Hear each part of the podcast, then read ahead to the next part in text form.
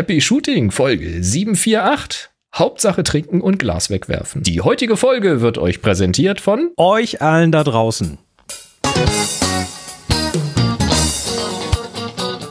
Hier ist eine weitere Ausgabe von Happy Shooting, der Fotopodcast. So sieht das nämlich aus. Mensch. Was sieht wie aus? Naja, euch allen da draußen. Ach so, ja. Finde ich gut. Was?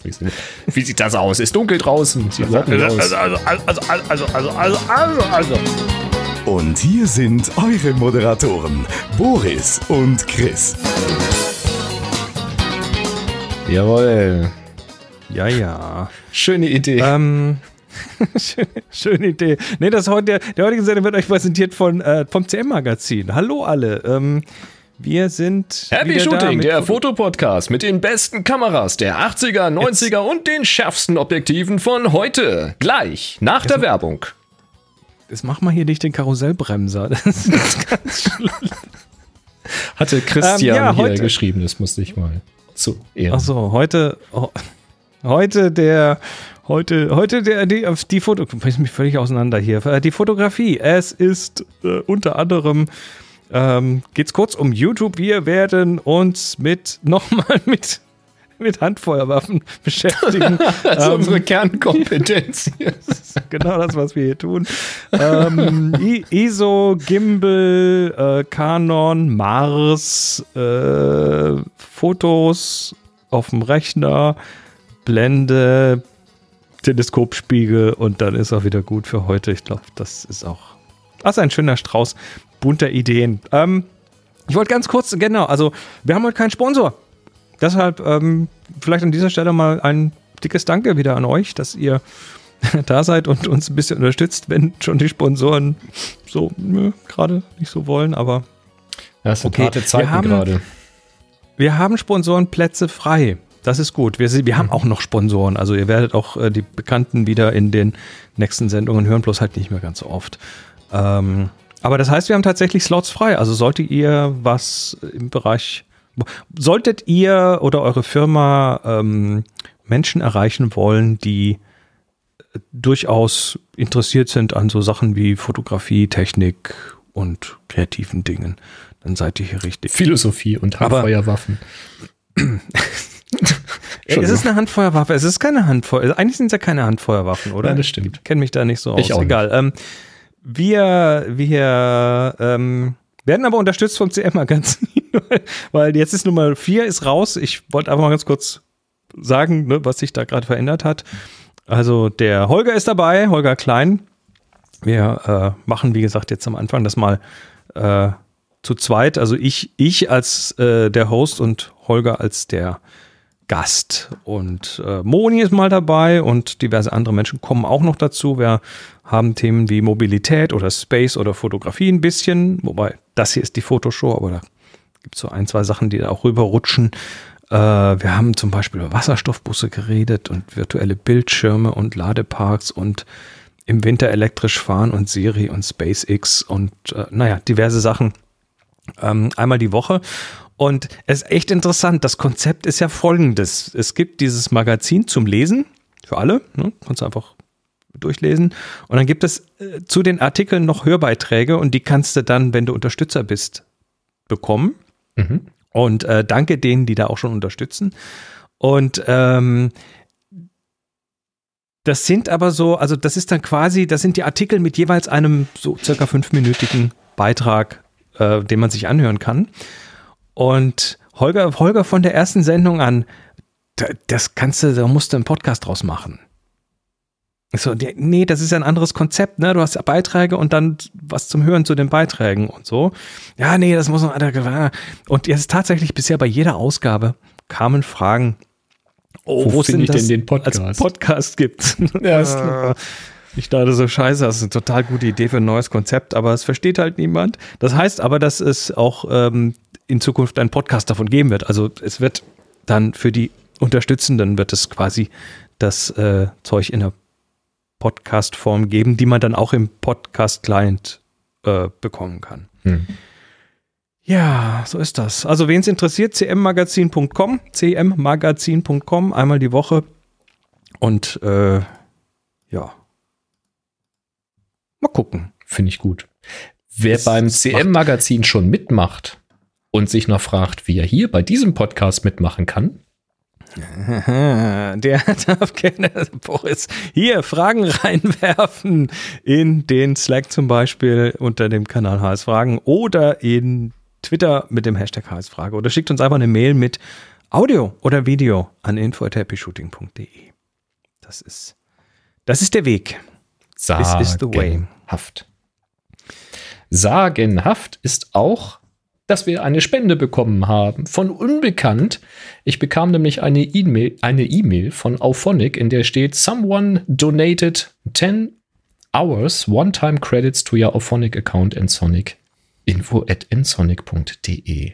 A message by your donator. Ich glaube, das Kontingent ging mal wieder zu Neige. Haben wir letztes Mal in der. Postshow erzählt, ne? Das, Genau. Äh, Als ich die Sendung habe rechnen lassen, also unsere Aufnahmen, die laufen hinterher durch Auphonic durch. Auphonic macht da noch mal so ein bisschen Feenstaub drüber und packt da eben die, äh, die Kapitelmarken rein, ähm, die ich hier vorbereitet und macht, dass habe. es gut klingt, weil sonst klingen Genau, wir ganz das ist der furchtbar. Feenstaub. Und ähm, Genau. ja, da waren gar nicht mehr so viele Stunden übrig, ist mir dann aufgefallen.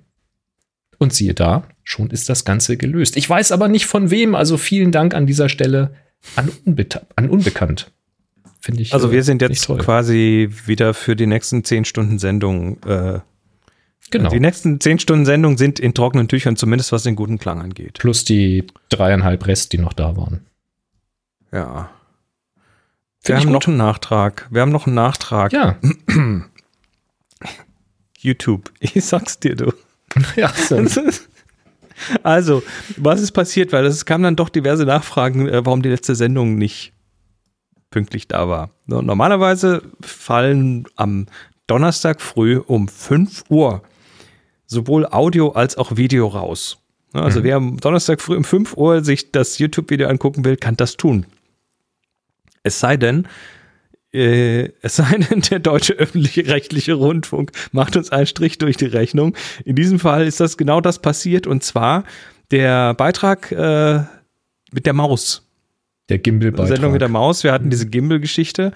Ähm, die wir ja nicht, also haben wir noch nicht mal Audio gespielt, sondern nur ein bisschen, während wir da erzählt haben, das Video gezeigt, kommt YouTube und sagt, Content Match. Ihr, ihr stinkt. So ungefähr. Ja. Ähm, Und nimmt Und das mach- mach ganze mal weg. Video offline. Mhm. die nehmen dann erstmal das ganze Video offline. Das ist voll automatisiert und, Ja, ja, das, ähm, da sitzt keiner und drückt Knöpfe. und die Maus ist da anscheinend auch notorisch dafür. Also da ist quasi alles, was die machen, werfen die da in dieses Content Match rein und ähm, Das werden die, also jetzt, wir wollen jetzt hier nicht gegen die ARD oder sowas schimpfen. Ich gehe davon aus, dass sie das aus purem Selbstschutz tun. Denn wenn sie das nicht tun, dann klaut am Ende noch jemand den Content, wirft es dann seinerseits in den äh, Content-Match rein und verklagt dann die ARD. Also all solche Späße gab es ja alles schon. Und ich denke mal, so einen Stress wollen die sich einfach mal von vornherein vermeiden. Naja, das Ding ist dann auf jeden Fall, geben sie dir dann die Wahl, ähm, was, was, was willst du machen? Willst du es weglassen oder sollen, oder willst du es verändern und neu hochladen oder sollen wir einfach den Teil rausschneiden für dich? Mhm. Sag ich, na, schnell raus, das ist die schnellste Lösung. Ach, das haben die Ähm, automatisiert, ja? Das haben die automatisiert, weil da machst du keinen Fehler beim Rausnehmen und so weiter. Und ähm, dachte dann, das wäre der schnellste Weg. Sag, ja, mach, mach. Und sechs Stunden später immer noch so Processing. Also, oh, nicht jetzt sechs Stunden. In der Zeit hättest du es auch selbst rausgeschnitten. Also. Ja, ja, dann äh, ich so, da gibt es so, eine- so eine Feedback-Funktion. Ich so, Ping, Support, hallo, ist da was kaputt? Mhm. Dann hat sich irgendwas getan, aber ich weiß nicht genau was. Es war auf jeden Fall noch nicht durch. Dann irgendwie zehn Stunden später Processing. Nochmal Ping, Support, hallo. Äh, Das gibt's ja 13 Stunden später war es dann okay. Soweit in Ordnung, ne? Mhm. Und zwar war es dann okay für meinen nächsten Schritt, weil wir lassen das ja auf, auf der YouTube-Plattform aufnehmen. Die Aufnahme läuft dort Mhm. quasi auf deren DVR. Und ich schneide dann immer noch vorne die, die, halb, die 20 Minuten, eine halbe Stunde von dem, von der Anfangstafel weg und so, weil das ist alles Teil vom Stream, aber das will ja keiner sehen. Und auch hinten am Schluss wird dann irgendwie noch mal ein bisschen, also es wird, wird versäubert vorne und hinten. Das habe ich dann auch wieder gemacht. Also hier vorne und hinten abschnibbeln. Und irgendwie fehlten dann am Ende von dem Video und fehlen immer noch zwei Minuten. Hört einfach zu früh auf. Das heißt, YouTube hat einen Bug, wenn du diesen Content Match rausschneiden lässt und dann nochmal mit dem Editor vorne hinten auf der Plattform was schneidest, dann kann der dieses Content Match irgendwie dann nicht, damit nicht vereinbaren. Und dann fehlt das, was in dem Content Match drin war, hinten an Zeit. Also ist wahrscheinlich irgendwo was mit den äh, Zeitangaben, den Offsets. Irgendwas ich ist da keine faul. Ahnung. Mhm. Jedenfalls äh, weiß ich jetzt, dass die, dass die Maus, dass das fehlende Maussegment ungefähr zwei Minuten lang war. Nun ja. Also, wir sind auf jeden Fall jetzt mausgeschädigt und das ist halt, deshalb mag ich die Maus trotzdem noch, aber es ist halt ein bisschen schade, dass, äh, dass sowas nicht geht. Ja, Ja, es ist schon skurril, ne? Wenn man sich so auf YouTube umguckt, das ist quasi voll von React-Videos und React auf React-Videos und da sind Musikvideos drinne und Konzertauftritte und andere Sendungen und es ist in der Regel ja immer nur ein, ein Bildausschnitt und andere Sachen liegen oben drüber und naja. Hier in Deutschland geht das halt nicht. Aber was hier in Deutschland geht, ist, man kann rumballern, wenn man möchte. Ja, Wir haben nämlich noch Sport. Genau. Wir haben ja noch einen Nachtrag zu dem Biathlon-Thema, wo wir uns mit äh, Knall von Waffen beschäftigt haben. Und ähm, da hat der, äh, warte, Tobias hat uns geschrieben, ähm, dass die, äh, dass die Waffen beim Biathlon tatsächlich Unterschallgeschwindigkeit haben. Also dass die Geschosse nicht Überschallgeschwindigkeit haben, also keinen Überschallknall haben. Und zwar hat er das entnommen der Wikipedia-Seite über Biathlon. Da steht nämlich, zumindest auf der englischen Version drin, Ear protection is not required during biathlon shooting, as the ammunition used is usually subsonic. Also die brauchen da keinen Also. Gehörschutz, weil die, weil die nicht so laut knallen, weil die Gibt also keinen Überschallknall. Das Ganze geht ja zurück, dieses Thema geht ja zurück auf dieses Foto mit der Z9 von der Biathlon Korrekt. Kugel, die da vorne rauskam. Das heißt, wenn das jetzt Überschall äh, Munition wäre, dann würde die Kamera nicht so, dann könnte, dann wäre die etwas. Es hätte wahrscheinlich genauso funktioniert, weil die ja nicht dann doppelt so schnell da rausfliegt, sondern die Munition ist jetzt eben knapp unter der Schallgeschwindigkeit. Und sonst wäre sie Ja. halt knapp drüber, meine Güte. Es wäre genauso wahrscheinlich äh, ein verschwommenes Bild des Projektils geworden. Beeindruckend genug. so, und jetzt darfst du mal noch kurz Haben erzählen, was der. Arne uns zum Thema ISO. Ja, Schick. du hattest ja Thema Grundlagen letzte Woche äh, ISO. Bisschen Aha. erzählt zum Thema ISO. Und der Arne hat einen Kommentar geschrieben und meinte, bei ISO hätte ihn noch eines interessiert. In welcher Größe ist das angegeben? Also Belichtungszeit ist Sekunde, Blende ist irgendwas mit Millimeter, also eine Fläche, ein Durchmesser. Äh, aber in welcher Dimension ist denn ISO? Bratkartoffeln, 200, also 100 Bratkartoffeln, 200 Äpfel, das muss doch irgendeine Einheit haben. Meine Antwort darauf, nachdem ich etwas recherchiert habe, es sind Ömsels. Ömsels. Ömsels. Ich erkläre dir kurz warum. Also, soweit ich es jetzt herausgefunden habe, ähm, ich habe es leider nicht zu Wege gebracht, meine Zeitmaschine zu starten, um wirklich nachzufragen. Aber das, was ich finden konnte, ist wie folgt. Zunächst einmal, die Einheiten sind tatsächlich DIN, ASA oder zum Beispiel Ghost. Ähm, eine alte Maßeinheit. Ähm, DIN war eine logarithmische Skala und wurde eigentlich Grad DIN genannt, deswegen auch immer so ein Kringel oben drüber, Grad DIN. Und logarithmisch in diesem Fall heißt immer plus 3 heißt doppelte Empfindlichkeit. 21, 24 und so weiter. ASA wiederum war auch eine Einheit, die war linear. Und da war es eben einfacher, weil der doppelte Wert doppelte Empfindlichkeit hatte. Und da hatte man eben zum Beispiel 100, 200, 400 und so weiter. Und ISO ist eigentlich nicht die Einheit, sondern die Angabe der Empfindlichkeit und kombinierte ursprünglich, oder so war es gedacht, beide Werte, also den ASA-Wert, Schrägstrich, und den Grad DIN-Wert. Also korrekterweise wäre der ISO-Wert bei ASA 100 eben äh, ISO 100 Schrägstrich 21 Grad. Nun hat man in der Praxis aber diesen DIN-Teil weggelassen, weil damit eh keiner rechnen wollte und damit blieb ISO gleich ASA. Soweit erstmal zu den Angaben. Ghost wiederum kommt, äh, ist schon älter, kommt aus dem Russischen, ist auch linear, genau wie ASA, hat aber mit der, was weiß ich warum, kleinere Zahlen, etwas kleiner. Also hat es dann nicht 100 und 200, sondern 90 und 180. Aber ein Ghost 100, äh, ein Ghost 90 entspricht dem ASA 100. So. Ist das Ghost oder Ghost? Wahrscheinlich Ghost oder. Wenn das russisch ist, dann würde ich eher sagen, Ghost. wir das Ghost. Ghost. Hauptsache trinken und Glas wegwerfen. Ähm, wird aber meines Wissens auch nicht mehr benutzt. Insofern auch wüsste. egal. Und jetzt kommt der Witz da dran. Ähm, eine absolute Einheit steckt da nicht dahinter, denn auch diese Empfindlichkeit oder die Angabe dieser Empfindlichkeit hat sich in den Jahren geändert. Also es wurde zum Beispiel ganz früher aus einem ASA 100 Film ein ASA 200 Film. Und zwar ohne, dass sich irgendetwas an der Emulsion geändert hätte. Es wurde einfach nur neu deklariert weil eben Fotografinnen äh, gesagt haben, wenn sie das Ganze benutzen, dass ähm, das eine eine sehr theoretische Angabe sei und in der Praxis das gar nicht so äh, rauszuholen wäre und wie auch immer. Also ist man dann eher auf die Praxis gegangen, hat gesagt, dann ist es eben so. Ja. Aber jetzt ist natürlich trotzdem die Frage, wie kommt man denn auf irgend so einen Wert?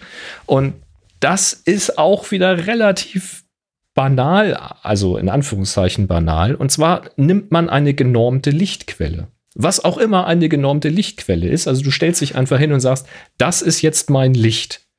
Ja, wenn ich hier den Regler auf rechts drehe und das in der Steckdose steckt, dann ist das hell. Dann hat das eine Einheit hell. Und aus einem definierten Abstand belichte ich dann einen Film über eine definierte Zeit. Film wird also belichtet. In der Regel hat man da ein Graukeil dann belichtet, also ein Bild eines Graukeils aufgenommen. Und dann hat man den Film entwickelt und hat dann eben dieses, in diesen entwickelten Graukeil mit dem Original Graukeil verglichen und hat eben geguckt, an welcher Stelle gibt es da irgendwo eine Überschneidung, also welcher Grauton entspricht dem jetzt was auf dem, auf dem Graukeil und hatte dann eben eine Referenz. Und der Wert, der am dichtesten dran ist an dem Graukeil, der definiert dann die Empfindlichkeit. Und da wird sich irgendeiner gesagt haben, es ist halt schöner 100, 200, äh, 400 zu sagen als 82 und 164 oder so. Also Ömsels halt. Ähm, und das hat man mal so definiert. Und wahrscheinlich hat man dann irgendwann, das ist jetzt meine Vermutung, gesagt, jetzt haben wir hier Filmmaterial, das haben wir jetzt mal so ausgemessen mit so einem Graukeil. Und jetzt will wer anders eine Filmplatte mit einer Emulsion versehen und möglichst dieselbe Empfindlichkeit erreichen oder jemand möchte einen Film produzieren und möchte eben möglichst eine konstante Empfindlichkeit erreichen oder möchte eine vergleichbare Empfindlichkeit haben, sodass man dem Fotografen eben sagen kann, mit welchen Werten er denn arbeiten kann, ohne erst sich Belichtung testen zu müssen. Also hat man eben immer wieder die definierte Lichtquelle genommen aus einem definierten Abstand in einer definierten Zeit hat das Ganze belichtet und dann Emulsion wahrscheinlich so angepasst, dass ein vergleichbares Ergebnis herauskommt, was durchaus bedeuten kann, dass ein Film, den man als ASA 100 kauft, vielleicht auch mal ein ASA 105 sein könnte oder ein 98 oder so. Es ist halt so in der Größenordnung. Ja, so ist das. Aber es steckt jetzt nicht irgendwie dahinter äh, eine Einheit von ähm, Photonen auf Quadratmillimeter pro Sekunde oder irgendwie so etwas. Ähm, und ich konnte auch nicht rausfinden, was diese genormte Lichtquelle ist, weil das kann man ja nun durchaus in Lumen oder sowas angeben. Ähm, das konnte ich auch nicht ausfindig machen. Spielt am Ende ja auch keine Rolle, weil ob ich jetzt mit 100 Lumen oder mit 1000 Lumen einen Film äh, belichte, ist ja vollkommen irrelevant. Ich will ja nur einen Film mit einem anderen Film vergleichen äh, und gucken, ob er genauso empfindlich ist wie der andere Film. Oder doppelt so empfindlich oder halb so empfindlich oder irgendwas dazwischen. Und dazu hat es in der Vergangenheit einfach mal irgendwann irgendeine Referenz gegeben, die sich herauskristallisiert hat, an der man sich wahrscheinlich bis heute einfach orientiert. So stelle ich mir das vor. Und ich finde das ganz gut ähm, als Idee oder als Vorschlag, dass wir sagen, ISO hat als Grundeinheit Ömsels. Ich finde, das damit ist die Happy Shooting Einheit. Damit nee, könnten wir alle gut leben. Ja. War aber eine spannende Also Frage. nicht- Muss ich tatsächlich nicht- ein bisschen länger recherchieren. Nicht Kamera auf 100 ISO stellen, sondern auf ISO 100 stellen. Was? was? ISO ist nicht die Einheit. Das war ja das Ding. Ja, genau. Gut, lass uns über Hm. Gimbals reden. Nee, lass, lass, lass äh, Marc lass, über Gimbals lass über reden. Gimbal reden lassen, genau. Ja, moin, ihr zwei. Hier ist Marc aus Berlin. Der kleine Klugscheißer möchte noch mal eben ganz kurz was ergänzen zum Thema Gimbal oder Gimbal äh, beziehungsweise kardanische Aufhängung. Ähm, es gibt es auch einmal noch in der Automobilbranche, nämlich die Kardanwelle, die nämlich auch so ein ganz komisches Gelenk hat, dass man eine äh, gerade drehende Richtung auch abgeknickt bekommen, ohne dass man da über irgendwelche Zahnräder das machen muss. Und dann gibt es auch noch einen Gimbal, nämlich die Zwischen Zwischenstation, ähm, die Wildlife-Fotografen. Die haben nämlich auch, das nennt sich nämlich auch Gimbal, nämlich auch sowas Nettes äh, auf ihren Stativ, damit man nämlich im Prinzip dann ganz schnell drehen kann und auch hoch und runter bewegen kann, aber ohne dass man da irgendwas festdrehen muss. Und äh, da ist nämlich auch so, dass nämlich die Kamera mit dem schweren Objektiv nämlich auch ausgerichtet wird äh, und er dann nämlich nach rechts, links und nach oben und unten nämlich ganz schnell schwenken kann. Es ist äh, keine ähm, Reduzierung der Vibration, aber eben halt der Drehung. Nur mal so als kleine Ergänzung. Also ansonsten 3, 2, 1, Happy Shooting. Ja, das stimmt. Ja, das sind die, das, das habe ich ja, das habe ich ja in, in Masse gesehen bei diesem Foto-Wildlife-Workshop in, äh, in Hokkaido, in Japan, wo dann wirklich so, also wenn Vögel fliegen, willst du die ja irgendwie verfolgen und äh, im Flug und das geht halt, vor allem bei den richtig schweren Objektiven geht das halt schlecht, wenn man das Hand Handheld macht. Hm. Und dann haben die, haben die Menschen mit ihren Kameras, äh, ich glaube, es waren ausschließlich Männer, äh, mit ihren, die, die Fotografen mit ihren Kameras und den wirklich zwei Meter hohen Stativen, dann die, äh, diese, diese, diese dicken Gimbals oben drauf und äh, da sind die Kameras dann halt freischwebend drin. Und damit die, damit die Bilder dann auch, weil das ist jetzt nicht mehr so stabil, weil es ja nicht mehr fix auf dem Stativ ist, sondern bewegt auf dem Stativ ist. Und damit die jetzt äh, tatsächlich auch in Ruhe, also wenn sie auf dem Boden irgendwo, da sitzt ein Vogel auf dem Ast oder auf dem Boden oder so und du willst ihn da fotografieren, damit das dann da ohne Vibrationen abgeht, haben die dann noch Beanbags. Aber so, so zwei, drei, fünf Kilo Heimer, die die oben auf die Kamera drauflegen, also übers Als Objektiv und die Gewicht. Kamera, um dann das Ganze nochmal deutlich zu beschweren, damit das keine Vibrationen gibt. Es ist eine Materialschlacht, sowas hast du Ich hätte jetzt gedacht, man kann die mal irgendwie so mit, ein, mit so einer Vierteldrehung fixieren, dass die dann wirklich fest sind. War, kannst du wahrscheinlich, aber Hängt es- wahrscheinlich es jetzt wieder halt, vom, vom Gimbal ab. Es ist halt trotzdem nicht mehr so stabil, wie wenn es direkt oben auf dem Kopf auf dem Stativ stehen würde. Mhm. Und ja, dann werden halt noch irgendwie so, so Sandsäcke mit, mit äh, zur Beschwerung oben drauf gelegt. Das ist Wahnsinn. nun ja. Was Ja, aber es ist mit. Sicherheit ein angenehmes Gefühl. Also wenn du so eine richtig äh, dickes Tele hast, also nicht so ein, so ein Reisetele, sondern nimm mal hier so von, von Canon so ein 400 mm 2.8. Ich durfte damit ja mal ähm, durch ein Wildgehege durch. Äh, mit dem ersten noch ohne Bildstabi. Und ohne Mhm. Monopod wäre ich da komplett aufgeschmissen. Das Ding wiegt echt. Ich weiß nicht wie viel Kilo, aber das willst du nicht freihand halten einfach. Und ähm, wenn du halt nur ruhige Motive halt hast, also ich sag mal bodengebundenes Wildtier, ähm, dann geht das mit dem Monopod eigentlich ganz gut. Aber ja, wenn du äh, Tiere im Flug hast oder Flugzeuge hast oder irgendeine andere Action hast, wo du wirklich schnell schwenken musst, das stelle ich mir echt gut vor, wenn das quasi kein Gewicht hat, weil es frei schwebend aufgehängt ist und du wirklich durch Antippen oder ganz leichtes äh, Berühren das Ding mitschwenken lassen kannst und das butterweich Ja, in, in, in, in äh, die beiden Achsen halt. Vor allem könntest du das vielleicht auch noch so, also das sind ja Objektive, die dann mit Kamera zusammen irgendwie, ich weiß nicht mehr, locker fünf Kilo oder mehr wiegen. Und mehr. Ähm, und du könntest das sicher noch Handheld irgendwie machen, aber ähm, die sind dann da teilweise halt einen kompletten Tag oder zwei Tage oder ein ganz langes Wochenende an so einer. Stelle und ähm, machen dann quasi den ganzen Tag nichts anderes als warten, bis irgendwie so ein Kranich reingeflogen kommt und den dann im Flug zu verfolgen. Das heißt, ohne so ein Gimbal, also da musst du hinterher, musst du hinterher nicht mehr die Muckibude, wenn das ohne Gimbal machst. Da bist du erstmal ausgenockt, glaube ich. Also mein Arm wäre dann erstmal tot für eine Woche. ja, nicht schlecht. Ja, ich weiß gar nicht, ich glaube, wir hatten es ganz kurz erwähnt, äh, dass es das gibt, aber ja, nochmal guter Hinweis. Und das mit der Kardanwelle im Auto ist natürlich auch nochmal ganz nett. Auch da wird ja nicht äh, stabilisiert oder gerade gehalten, sondern einfach die Kraft umgelenkt und das Ganze ohne Zahnräder an der Stelle. Auch ein pfiffiger Trick. Mhm. Mhm. Ja. Sehr gut. Ähm, dann gibt es noch eine News von Canon. Die ähm, haben jetzt ihre Garantie verdoppelt. Ach was.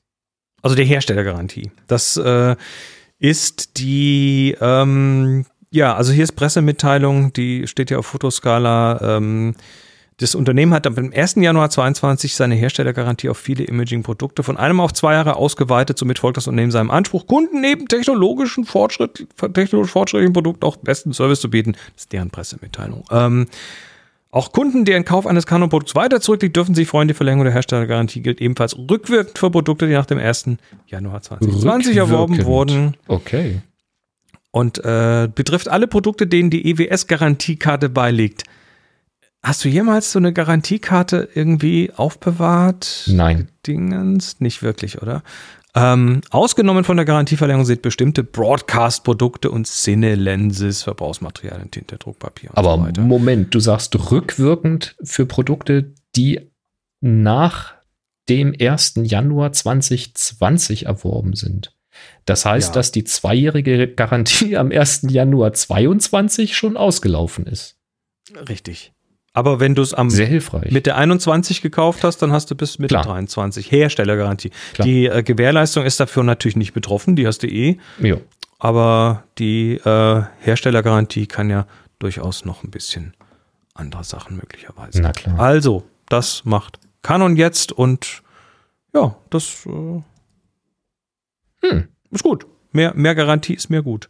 Ja, man muss halt immer Ähm, gucken, was in die Garantie reinfällt. Eine Herstellergarantie hat ja gegebenenfalls Das Bedingungen, steht dann, muss man sich halt, da, muss man sich klar. angucken. Ja. Ganz klar. Ähm, noch eine News, weil so new, so new ist es nicht mehr, es ist auch schon ein paar Wochen äh, gewesen und zwar äh, lief kürzlich über Twitter, da haben wir schon mal drüber geredet, die, die Farbkalibrierungsgeschichte von dem Perseverance Mars Rover. Mhm. Hm, Das Ding ist ja da oben und das hat Kameras. Und diese Kameras, die müssen ja irgendwie auch kalibriert werden. Und äh, da gibt es dann dieses Ding mit den Farbfeldern und mit so einem schattenwerfenden Dingens auf so Graugeschichten. Also wer das jetzt im Video guckt, ähm, das sieht aus wie so ein kleines, wie so ein Joystick, der da irgendwo steht und von farbigen Dingen umgeben ist. Und was ich bemerkenswert fand, ist, ne, der ist jetzt ja schon ein paar Jährchen da oben. Ja. Und äh, wenn du dir vorne diese Farbtafel anschaust, die da an der Seite rangedübelt ist, dann wie siehst so du, ein dass da schon richtig, Mhm. genau, sieht aus wie ein Tuschkasten, dann siehst du, dass auf der Waage, auf der, auf der horizontalen Fläche schon richtig viel Maßstaub liegt. Ja, in der Tat. Und der Rover hat da jetzt auch keine Pressluft oder Pinselchen, mit dem der das mal eben freimachen könnte. Und ich, ich habe so ein Hm. bisschen, so ein bisschen nachgelesen und äh, habe dann auch an einer Stelle irgendwo gesehen, dass sie tatsächlich, das, also bei den Feldern oben, die, die kleinen runden Felder, die du da oben auf der, äh, auf der horizontalen Fläche siehst, da sind diese schwarzen Ringe drumherum, sind Magnete, die den Aha. roten Maßstaub abstoßen, weil da ist viel Eisen drin. Viel also eisenhaltig, deswegen ist er rot. Mhm. Und äh, da wird quasi, de- deshalb sind die sozusagen unbehelligt. Du siehst drumrum auch Staub liegen, aber auf den Feldern selber ist kein Staub. Hm. Nur auf dem waagerechten Ding, auf dem, auf dem Regalchen, was da unten hängt, da ist sowas nicht drin und da bleibt dann der Staub liegen. Und die haben tatsächlich in ihre Kalibrierungsmodelle äh, quasi den Staub mit integriert. Also in die Berechnungen, Ja. um dann äh, irgendwie das trotzdem noch ordentlich hinkalibriert zu bekommen. Fand ich einfach bemerkenswert.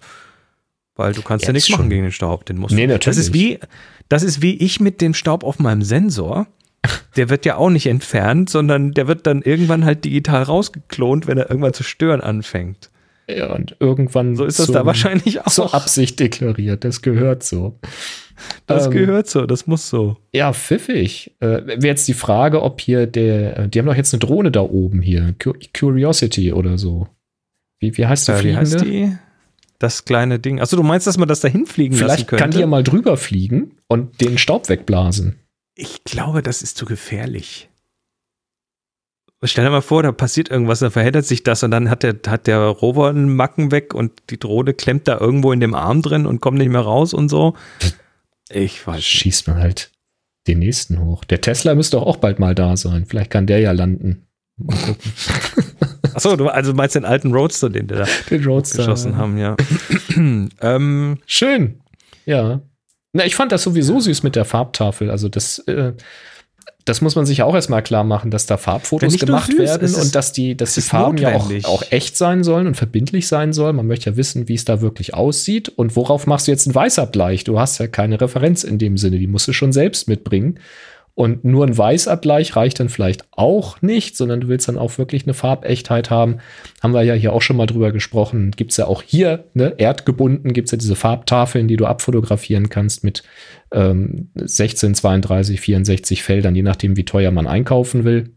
Und dann kann man sich ja ein Farbprofil für seine Kamera, für diesen Sensor dieser Kamera erstellen lassen, was dann den Vorteil hat, dass wenn man halt das für verschiedene Kameras, die man hat, macht oder die eingesetzt werden, macht, dann kannst du eben, egal ob es eine Sony, eine Nikon, eine, eine, eine Olympus-Kamera ist, ähm, kannst du halt Fotos machen und hinterher die Profile anwenden und sie haben, wenn es gut gemacht ist, alle wirklich dieselbe Farbwiedergabe. Und das wird da oben ja genauso sein. Da muss der Sensor dann vielleicht mal äh, wirklich sauber kalibriert werden auf die Bedingungen, die dann da oben herrschen. Und da hilft so eine Farbtafel einfach. Ne? Und äh, also da überhaupt dran zu denken und das da oben äh, dann live zu machen, ich finde das cool. Das ist wirklich stark. stark gefahren, ne? Ja, tolle Sache. Ich meine, am Ende des Tages wissen wir, dass das äh, roter Staub ist. Überraschung.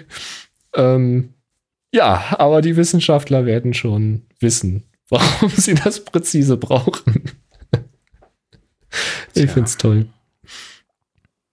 Ähm, was wir auch toll finden, da sind wir darauf hingewiesen worden von, hm, wer hat uns denn darauf hingewiesen?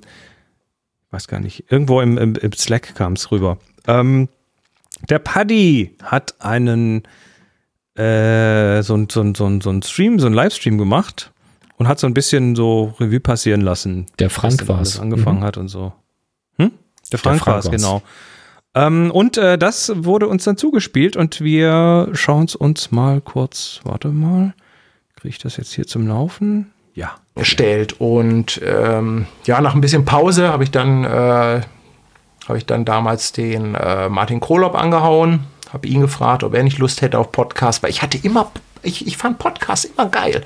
Und das hat früher keiner gemacht. Also es gab, also außer Happy Shooting. Also ich glaube, Happy Shooting ist ja, äh, Happy Shooting war ja auch, glaube ich, also ich, ich glaube, die haben den Podcast erfunden oder so. Ich weiß nicht, bei welcher Folge die mittlerweile sind. Ähm, aber das ist sensationell. Ich äh, folge den Jungs ja auch auf Twitter.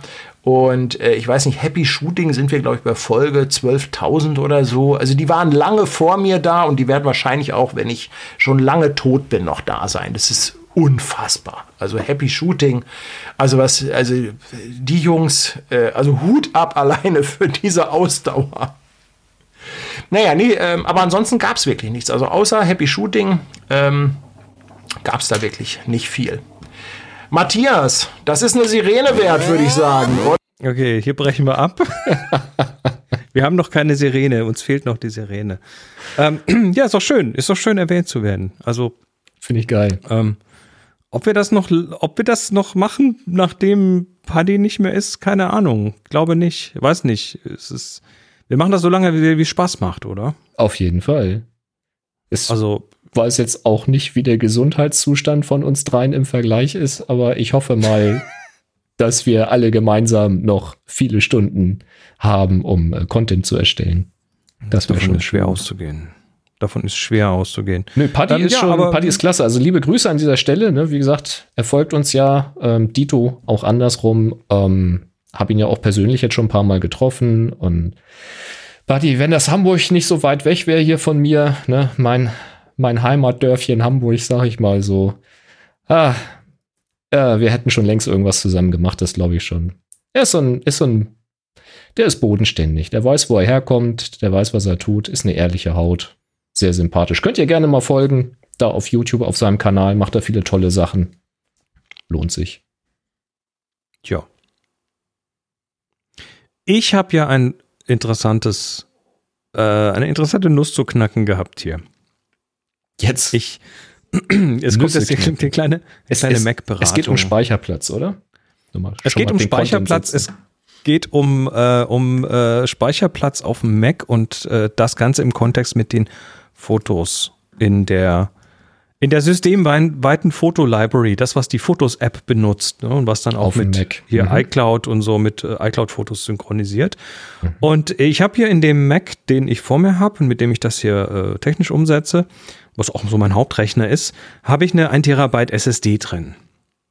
Das Soweit, ist so soweit gut. bei so einem Gerät heute quasi fast Standard. Ähm, und bin kürzlich an den Punkt gekommen, wo ich mal wieder Platz schaffen musste. War einfach voll. Mhm. Und äh, guckst du halt rum und dann hast du, habe ich so diverse Tools, mit denen ich gucke und ne, unter anderem natürlich so den Standard. Du kannst bei Mac einfach sagen about this Mac und dann unter Storage irgendwie siehst du, kriegst du so eine Aufteilung von hier sind deine Apps und da so viel sind äh, Dingens und das und da und und dann so ein ganz großer 800 Mega 800 Gigabyte großer äh, Streifen in Grau System Data. Oh, Also System Data. Okay. das ist komisch, das ist seltsam, das äh, verstehe ich jetzt nicht. Und dann fiel mir ein, Moment mal, der Marco Arment hatte was davon erzählt, den Accidental Tech Podcast. Das ist jetzt schon wieder irgendwie auch ein Monat oder länger her. Und dann habe ich da mal nachgesucht und äh, bin da tatsächlich auch auf einen Aufschrieb gestoßen. Das hat also jemand dann mal äh, geguckt, weil Marco Arment hatte genau das gleiche Problem und das war nach dem Update auf Monterey, nee, wie ist die vorherige Version? Egal, also nach einem der letzten Updates, äh, genau, Big Sur oder so, oder nach Big Sur, auf jeden Fall äh, hat sich da irgendwas unter der Haube verändert oder es ist ein Bug oder was weiß ich, auf jeden Fall hat die, die Foto-Library dann plötzlich angefangen, so quasi den Platz zu nehmen, den sie bekommen hat.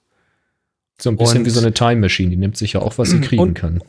Und bei mir steht die, die, äh, ich habe benutze dieses iCloud-Fotos, da sind meine Bilder sind tatsächlich in der Cloud. Mhm, Und die lokalen Bilder, ich habe also nicht eingestellt, kopiere mal alle Bilder in voller Auflösung hier auf dem Mac runter, sondern äh, Optimize Storage. Das heißt, Mhm. es werden nur so kleingerechnete Versionen und wenn du es dann in voll anschauen willst, dann holt er sich das quasi, wenn, wenn du es auch brauchst. Mhm. Soweit funktioniert das ja auch. Aber das Ding hat zu viel Platz gebraucht. Trotzdem Optimize Mac Storage äh, angeklickt war. Und äh, dann könnte man jetzt folgendes machen. Man könnte einfach sagen, okay, ich werfe die Foto-Library weg. Weil die war, das war tatsächlich, diese Fotos-Library, diese Datei war tatsächlich so groß oder dieses Package, was da ist. Kannst du wegwerfen, kannst du Sachen sagen, leg eine neue an. Weil liegt ja noch in der Cloud. Wenn das so ist, dass alles in der Cloud liegt und das ist hier so, Mhm. dann kannst du einfach sagen, ich werfe das lokal weg und äh, also die Datei weg und fang noch mal von vorne an und dann zieht er sich halt wieder das runter, was er braucht. Aber dann würde er auch wieder voll laufen aus irgendeinem Grund. Mhm. Ich habe das gar nicht erst probiert, sondern ich bin dann, ich bin dann der, der Lösung von Marco Ahmed gefolgt. Weil was hat der gemacht? Ähm, der hat sich ein Volume angelegt, extra für diese, äh, für diese Library. Also Volume ist wie eine, wie eine virtuelle Festplatte im Prinzip beim Mac. Ein DMG-File. Äh, das ist, nee, das ist so eine APFS-Volume. Das kannst du direkt in den, so. in den Okay, Festplattendienstprogramm neu. kannst du sagen, Mhm. sagen, mach ein neues Volume, das liegt dann parallel neben deinem Haupt, neben deiner Hauptplatte quasi Mhm. und äh, teilt sich den Platz damit. Verstehe. Und diesem Volume kannst du eine Quota vergeben. Du kannst diesem Volume sagen, du darfst maximal so und so viel Gigabyte groß werden. Okay. Und dann habe ich diesem Volume gesagt, du bist jetzt, du hast eine Quota von 50 Gigabyte. Mehr, mehr darfst du nicht. Okay. Das sollte für ein Und dann benutzt das halt auf dem gescherten Platz dann irgendwie die, so, so viel Platz halt, wie es darf. Die, die Frage, jetzt kannst die du, ich, ja, die Frage, die ich jetzt schon hätte, also wenn- so wie du das erzählst, wäre jetzt erstmal so, du schmeißt erstmal das, ähm, die Library weg. Damit sind alle runtergeladenen Bilder aus der Cloud erstmal runter. Dann legst du. die sind noch in der Cloud. Die sind noch in der Cloud, aber nicht mehr lokal auf dem Rechner. Ähm, dann legst du ein eigenes Volume an, wo du zukünftig deine Bilder verwaltet haben möchtest und beschränkst das in der Genau. Größe.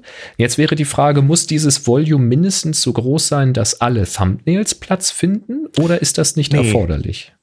Nee, das ist wohl nicht erforderlich. Das ist interessant. Beziehung, beziehungsweise, in also ich gehe mal von aus. Also ich würde, ich habe es nicht probiert, das Ganze irgendwie auf 500 Megabyte Größe zu machen oder sowas. wenn, wenn, wenn, wenn das System clever ist, könnte er ja sagen, die aktuellsten Thumbnails ne, lade ich schon mal runter. Wenn du scrollst, lade so. ich nach. Wenn ich keinen Platz mehr habe, schmeiße ich die neueren weg, weil, ne, dann, und wenn du wieder runter scrollst, lade ich die wieder. Könnte man ja machen. Habe ich, habe ich glaube, so schlau ist das nicht. Also ich habe ich habe es nicht getestet, wie klein man es machen kann, sondern ich habe gesagt, hier 50 Gigabyte darfst du schon haben. Ich will ja auch ein paar Daten lokal Ja, haben, damit klar. das dann irgendwie flutscht und nicht jedes Mal irgendwie runterladen muss. Mhm. Und dann kannst du entweder die alte Library da reinmoven oder falls sie halt zu groß ist, erstmal iCloud-Fotos abschalten, dann Fotos ausmachen, also die App ausmachen und dann wirklich die Datei oder dieses Package löschen, Mhm. diese Fotos-Library äh, löschen. Und dann äh, kannst du, wenn, de, wenn, der, wenn die weg ist, dann startest du die Fotos-App einfach neu und dann sagt er, äh, ich finde meine Library nicht mehr, wo soll ich gucken? Oder soll ich eine neue anlegen? Und dann kannst du da eben in diesem Volume eine neue anlegen.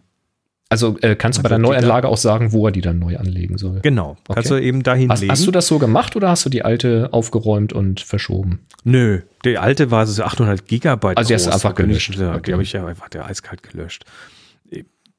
Kann, also du, du darfst nicht die Bilder von Fotos von der App auslöschen, weil dann löscht er sie in der iCloud. Ja, das ist klar. Nee, nee, nur die Library wegnehmen. Genau. Also die kannst du ja mal vor, die kannst du mal testhalber einfach auf eine externe Platte moven, wenn du dir nicht sicher bist. Hast also Ja, und iPhoto dann- beendet, die Library gelöscht, Und dann wieder gestartet. angelegt, gestartet. Wenn die alte noch Library. da ist, Mhm. wenn die alte noch da ist und du willst die quasi aus Sicherheitsgründen behalten, dann kannst du beim Starten von Fotos einfach die Alt-Taste gedrückt halten. Mhm. Und dann, oder Option heißt die, dann kriegst du quasi äh, diesen gleichen Dialog, ob du eine neue anlegen willst oder ob du sie, also wo die, wo die ist. Mhm. Das kannst du also wahlweise so auch machen. So, und dann hast du also diese neue Library angelegt und da ist erstmal nix, ist leer. Und dann gehst du in diese Fotosettings rein und sagst erstmal, diese jetzt bitte als System, als System Photo Library verwenden. Also du musst ihm wirklich sagen, das, was du da jetzt hast, das ist die ganz wichtige zentrale Library, die benutzt du jetzt. Okay. Und passiert immer noch nichts. Und dann musst du noch dieses iCloud-Fotos wieder anschalten. Und in dem Moment fängt er an, Bilder wieder runterzuladen, also Thumbnails runterzuladen. Mhm. Weil er dann weiß, mit welchem iCloud-Konto er verbunden ist und dann. Und dann kriegst du quasi diese, diese Sachen nach lokal gesynkt und dann Mhm. wartest du erstmal, das läuft dann im Hintergrund und ähm, ja, in dem Moment ist dann auch der Stein vom Herzen, weil die Bilder sind ja alle noch da. das ist also dein iCloud-Bild ist nichts passiert. ähm, und, äh, und dann äh, geht das ganz gut. Der hat dann bei mir, hat er noch tatsächlich äh, dann irgendwann aufgehört, Bilder zu synken. Also neue Bilder, die ich hier mit dem iPhone gemacht habe, sind hier nicht gelandet. Dachte ich erstmal, scheiße, ist alles kaputt. Und äh, habe dann aber einen Tipp gelesen, dass man irgendwie den Rechner einmal im Safe Boot starten muss. Das ist also so ein Startmodus, wo du mit gehaltener Shift-Taste startest und dann äh, räumt er so ein paar Sachen noch auf und danach ist alles okay. Hoppla. Also okay. läuft jetzt. Läuft jetzt. Frag mich nicht, was da noch irgendwie schief ist, aber Och, da hätte ich ja ein Ähm, gutes Gefühl. es ist, es ist jetzt so, wie es soll und braucht jetzt eben maximal diese 50 Gigabyte und ist damit quasi Nice. gezähmt. Ist natürlich Also- in dem Sinne dann auch nicht mehr tauglich für ein vollständiges Backup oder so etwas. Ne? Die Daten liegen in der Cloud. Du hast nicht mehr alle Bilder auf allen Devices. Ich meine, wenn du, wenn du tatsächlich sagen, wenn du tatsächlich die Bilder alle lokal haben möchtest, aber du hast eine SSD, die dir zu voll wird dadurch, weil die halt nicht so groß sind Mhm. manchmal, ähm, kannst natürlich immer noch sagen, ich, ich lege mir die, jetzt weiß man, jetzt, jetzt, jetzt, ich weiß jetzt, wie man die umzieht oder woanders hin tut und kannst diese Library dann halt einfach auf, was weiß ich, eine externe Platte packen und sagen, äh, nix da Optimize Max Storage, bitte alle Bilder hier runterladen und dann hast du eine lokale Kopie von allen Bildern in Okay. voller Auflösung. Das geht auch, aber äh, auf die Weise kannst du sie zumindest auf eine externe Platte packen, damit du deine, deine Hauptplatte, damit die dir nicht vollgemüllt wird. Ja, aber der Rechner ist insta also der Rechner ist komplett instabil geworden. Das war auch so eine Sache. Ja, wenn da kein, nicht mehr genügend Platz ist, dann. Ja, da muss er doch vorher noch rechtzeitig irgendwie dir Bescheid geben oder so. Hat er nicht gemacht. Das ist, ist so ein bisschen kaputt. Also Ja, Es war dann Apple ist da auch tatsächlich nicht so, mehr dass- das, was sie mal waren. manche Sachen sind halt, also haben halt plötzlich nicht mehr ordentlich funktioniert und Dann habe ich nachgeguckt und dann stand irgendwas mit 300 Megabyte Platz frei. Und ich so, äh, das ist nicht viel von einem Terabyte. Nee, Ja. in der Tat. Meine SSD Also hier am iMac ist auch schon relativ voll. Hat aber nichts mit äh, iCloud-Fotos zu tun. Es ist einfach viel drauf hier. Ähm, es gibt da so eine Anleitung, die habe ich online gefunden. Die hat mir sehr geholfen. Die verlinken wir mal in den Show Notes. Hm, das Tja. ist hilfreich. Das ist gut zu wissen, das- weil Tanja benutzt das nämlich nach dem Prinzip. Ich mache das nicht so. Also ähm, ich habe die Fotos bei mir ähm, gesichert in der iCloud. Also ich habe die, die Fotos alle auf dem iPhone und lasse Hm. das Backup in die iCloud machen. Aber ich habe die Bilder nicht auf dem Mac.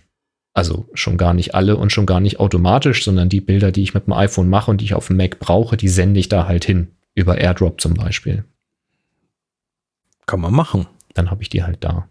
Brauche ich halt Muss ansonsten nicht. nicht. Genau. Und Tanja macht es halt eben anders, weil das sind halt die Bilder, die sie hauptsächlich macht, eben mit dem iPhone. Und da haben wir das aktiviert, dass sie die iCloud-Bibliothek hat und das synchronisiert auch am Mac. Und von daher ist das schon mal ein guter Tipp, das zu wissen. Wenn es da voll wird, dann weiß ich, wie ich da rangehen kann. Ja. Und das war tatsächlich p- problemloser, als ich dachte.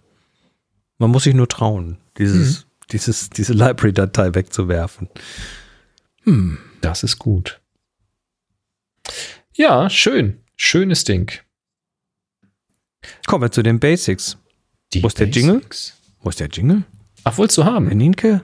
Ja, war das letzte Mal gespielt? Freaky. Ja, Bo Bo Boris. Und Chris. Happy Shooting. Wir reden heute in den, in dem, im Basic-Segment mal über, ja, wir, wir führen das fort, was wir letztes Mal angefangen haben. Wir haben über ISO geredet und heute am Anfang ja gleich noch einen schönen, äh, eine schöne Erklärung noch dazu gehabt und ich würde ganz gerne mal bei dem allgemeinen Thema Belichtung bleiben und da jetzt einfach mal erweitern auf, Bel- auf Blende und Verschlusszeit, weil die ja auch eine wichtige Rolle spielen. Also wir haben die, äh, die Belichtung, also sprich, wie hell das Bild wird, äh, das haben wir ähm, ja zum einen der ISO zu verdanken, also der Empfindlichkeit des Sensors und die lässt sich beim Digitalen ja umstellen. Aber der nächste Faktor, der mitspielt, ist natürlich die Blende, also das Loch vorne. Die Objektive haben in der Regel eine bewegliche Blende, das heißt, die Größe des Lochs, durch das das Licht vorne einfällt, lässt sich äh, verändern in Schritten sozusagen. Und ähm, das ist der, der eine Faktor und der nächste Faktor ist dann noch die Belichtungszeit. Und ist auch klar, je länger wir belichten, desto heller wird das Bild.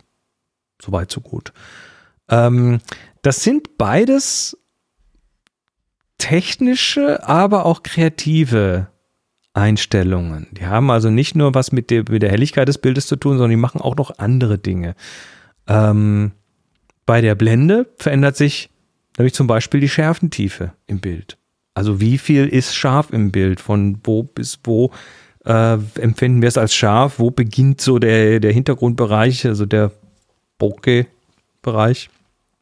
Und äh, in diesem in dieser, in dieser Schärfe, in dieser, in dieser Blendengeschichte, ähm, da kommen auch sehr seltsame Zahlen vor. Also, wo du vorher von, wie hieß das Ding? Gong, Bong, Brong? Nee, wie hieß das? Ömsels? Nee, da, das russische, was weiß ich. Gost. Also, Gost, genau, Gost, ähm, wo du von Gost gesprochen hast, ne, mit diesen komischen 90, 180 oder was weiß ich, oder die, die DIN, Grad DIN mit äh, hier äh, 18, 21, 24, 27 und so weiter. Ähm, die Zahlen bei der Blende sind noch komischer. Das ist, äh, Das muss man anerkennen. ja. das muss man anerkennen. Und sie sind auch noch falsch rum. Also gefühlt auf dem Kopf, weil äh, je größer die Blende, also je größer das Loch wird, desto kleiner wird die Zahl. Weil das ist eine, eine inverse Zahl. Eins durch eine. Die korrekte Angabe ist ja auch immer f geteilt durch und dann die Zahl. Genau. f ist die Brennweite, die Zahl ist ein Faktor, aber ich, du baust das bestimmt gerade didaktisch auf. Ähm, nicht wirklich. Also ich, ich hangel mich da jetzt einfach mal entlang, weil es ist, es ist schön, weil die, weil die, äh, Also man muss sich einfach merken, kleine Zahl, viel Licht. Ähm, wenn man das mit dem Das Teiler mal ausprobieren möchte, dann kann man sich mal überlegen, man hat ein 100 mm Objektiv. Ne? 100 mm ist die Brennweite. Und jetzt hast du eine Blende 2. Also F. F ist die Brennweite. F ist die 100 Brennweite. Millimeter ist das F. Und dann hast du die Blende 2, also korrekt gesprochen F durch 2. Dann heißt das 100 mm durch 2 macht 50. Das heißt, die Blendenöffnung hat einen Durchmesser von 50 mm. Also die sichtbare Kannst- Blendenöffnung, die Eintrittspupille, wir wollen jetzt nicht zu detailliert werden. Das Loch hat du vorne 50 tatsächlich Millimeter. so ein, so, so ein Maßband hinhalten und dann sollte das, was die Genau. Blende da äh, macht, ungefähr 50. Und wenn ich jetzt auf Blende sein. 4 stelle, also auf f geteilt durch 4, und ich nehme mal 100 durch 4, dann komme ich schon bei 25 raus. Und dann ist das ein kleineres Loch, nämlich nur noch 25 Millimeter. Genau. Und das ist, äh, das ist schön. Das ist schön. Das ist sehr, sehr anschaulich. Ähm, also diese komischen Zeiten, man muss sich ein bisschen dran gewöhnen. Man kann heute bei den digitalen Kameras ähm, aber auch einfach Klicks zählen. Da kommen wir gleich dazu. Ähm, die Belichtungszeit ist ein bisschen einfacher. Das sind üblicherweise eben Sekunden oder Bruchteile von Sekunden. Das heißt, äh, ich, wenn ich eine Sekunde lang belichte, dann kommt halt x Licht rein und wenn ich eine halbe Sekunde lang belichte, dann kommt die Hälfte Licht rein und wenn ich eine Hundertstel Sekunde belichte, dann kommt halt ein Hundertstel von dem Licht rein. Hm? Also Relativ eingängig.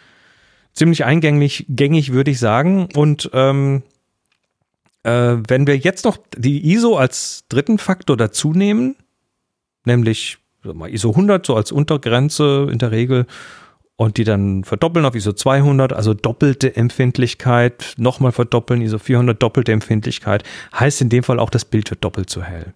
Das Ganze funktioniert in den Grenzen, die der Sensor vorgibt, weil der kann irgendwie nur eine gewisse Menge Licht verarbeiten, nach oben, aber auch nach unten.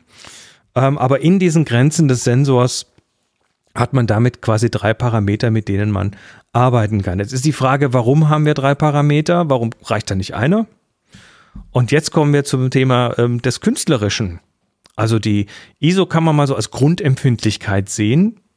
Das ist einfach, äh, wie viel kann der Sensor? Je niedriger die ISO, desto technisch besser wird das Bild in der Regel. Das heißt, eine niedrige ISO heißt wenig Rauschen in der Regel.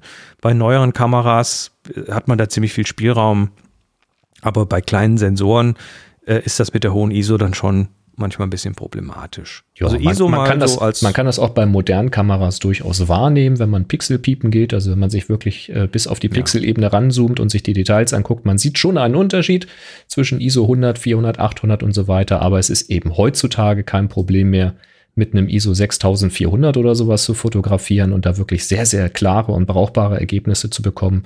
Das war vor ein paar Jahren noch nicht möglich. Und es ist ja so, dass es von der Filmmaterie herkommt, und äh, da war es eben so, wenn der Film empfindlicher werden sollte, also in kurzer Zeit viel Licht fangen soll, äh, dann mussten die äh, lichtempfindlichen Körner, die auf diesem Film drauf sind in dieser Emulsion, die mussten groß werden. Ne? Großes Korn gleich viel Licht fangen.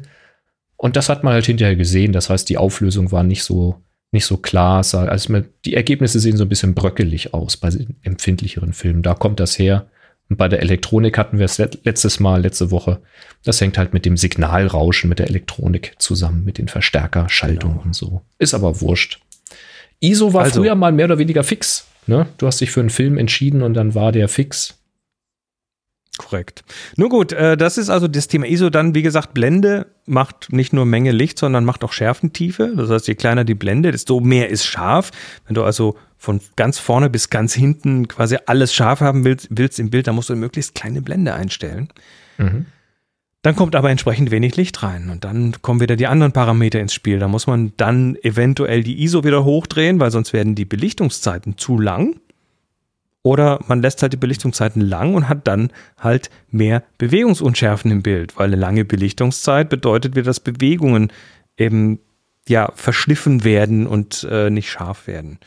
Das heißt, äh, diese, die, und das ist auch wieder ein kreatives Ding natürlich, weil manchmal möchte man das ja vielleicht. Das heißt, äh, wenn man jetzt wieder die, die, ähm, die ISO, äh, Quatsch, die, die Belichtungszeit etwas länger macht, um, was weiß ich, ein vorbeifahrendes Auto zu verwischen zu lassen oder, oder sonst was, dann äh, muss man da wieder gegensteuern mit ISO und Blende, damit die Gesamtbelichtung in dem Bereich landet, den der Sensor gut kann.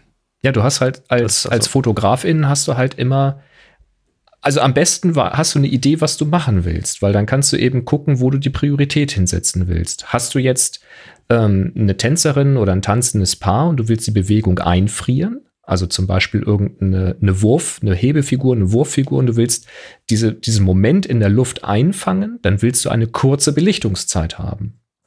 Und dann kann man sich natürlich überlegen, okay, wenn die Belichtungszeit kurz sein muss, also wenig Licht reinkommt, wie kompensiere ich das? Kann ich mit dem ISO noch hochgehen oder möchte ich das?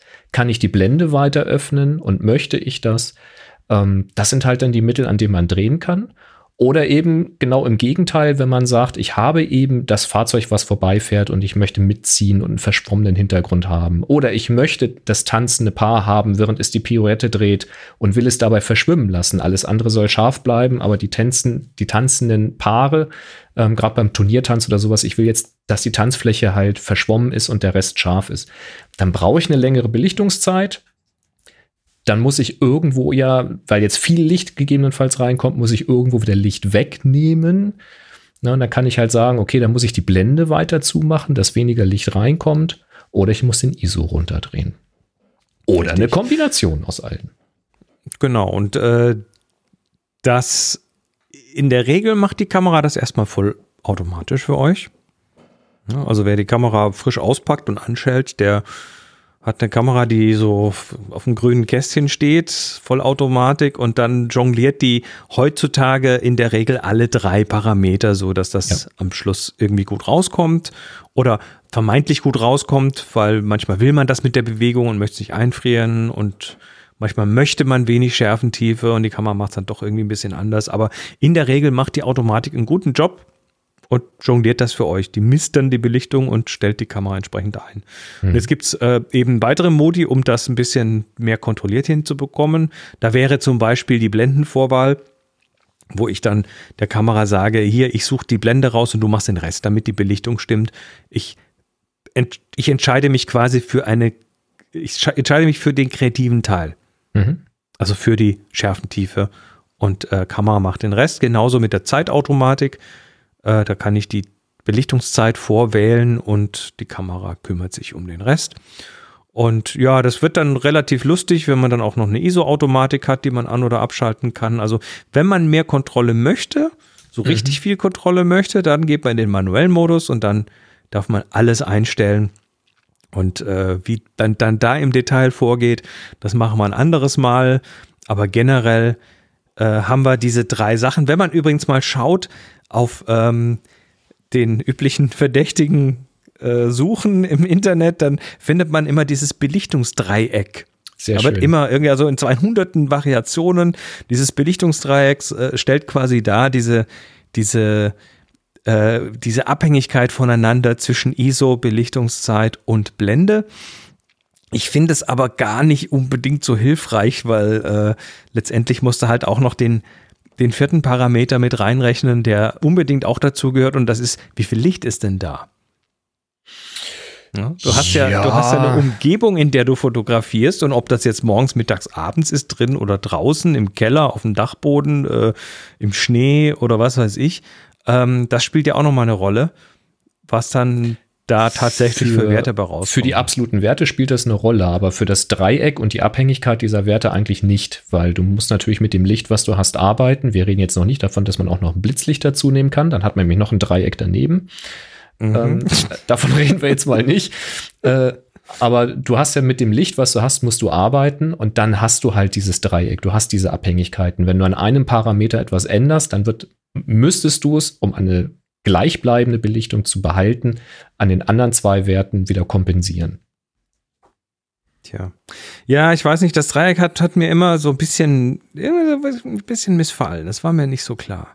Echt? Aber es zeigt zumindest, dass es die drei äh, Parameter gibt und dass die was miteinander zu tun haben. An der Kamera nochmal äh, ganz simpel. Ähm, heute sind die Kameras in der Regel so eingestellt, dass die, die, äh, die Rädchen, an denen man einstellen kann, also Belichtung, äh, Belichtungszeit, Blende und ISO, dass die in der Regel so, so Kerben haben, so klack, klack, klack, so einzelne Klicks haben.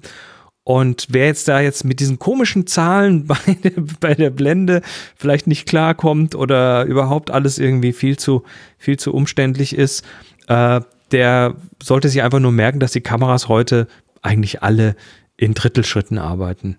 Ist heißt, inzwischen ähm, Standard, ja. Einmal, einmal Verdopplung des Lichts sind oder einmal Verdopplung der Helligkeit sind drei Klicks und zwar bei jedem dieser Parameter dreimal bei der ISO klicken und du hast äh, doppelt so hell in die richtige Richtung natürlich, dreimal bei der Blende klicken und du hast doppelt so hell und dreimal bei der Belichtungszeit klicken und du hast es doppelt so hell äh, oder einmal bei jedem in die richtige Richtung, dann kann man das auch kombinieren. Mhm. Aber das soll es jetzt auch mal gewesen sein. Ist dazu noch ein guter Tipp halt, äh, wenn man sich mal mit seiner Kamera beschäftigt und man hat vielleicht eine Kamera mit entsprechenden Einstellrädern, also eine R6 zum Beispiel hat gleich drei Stück davon.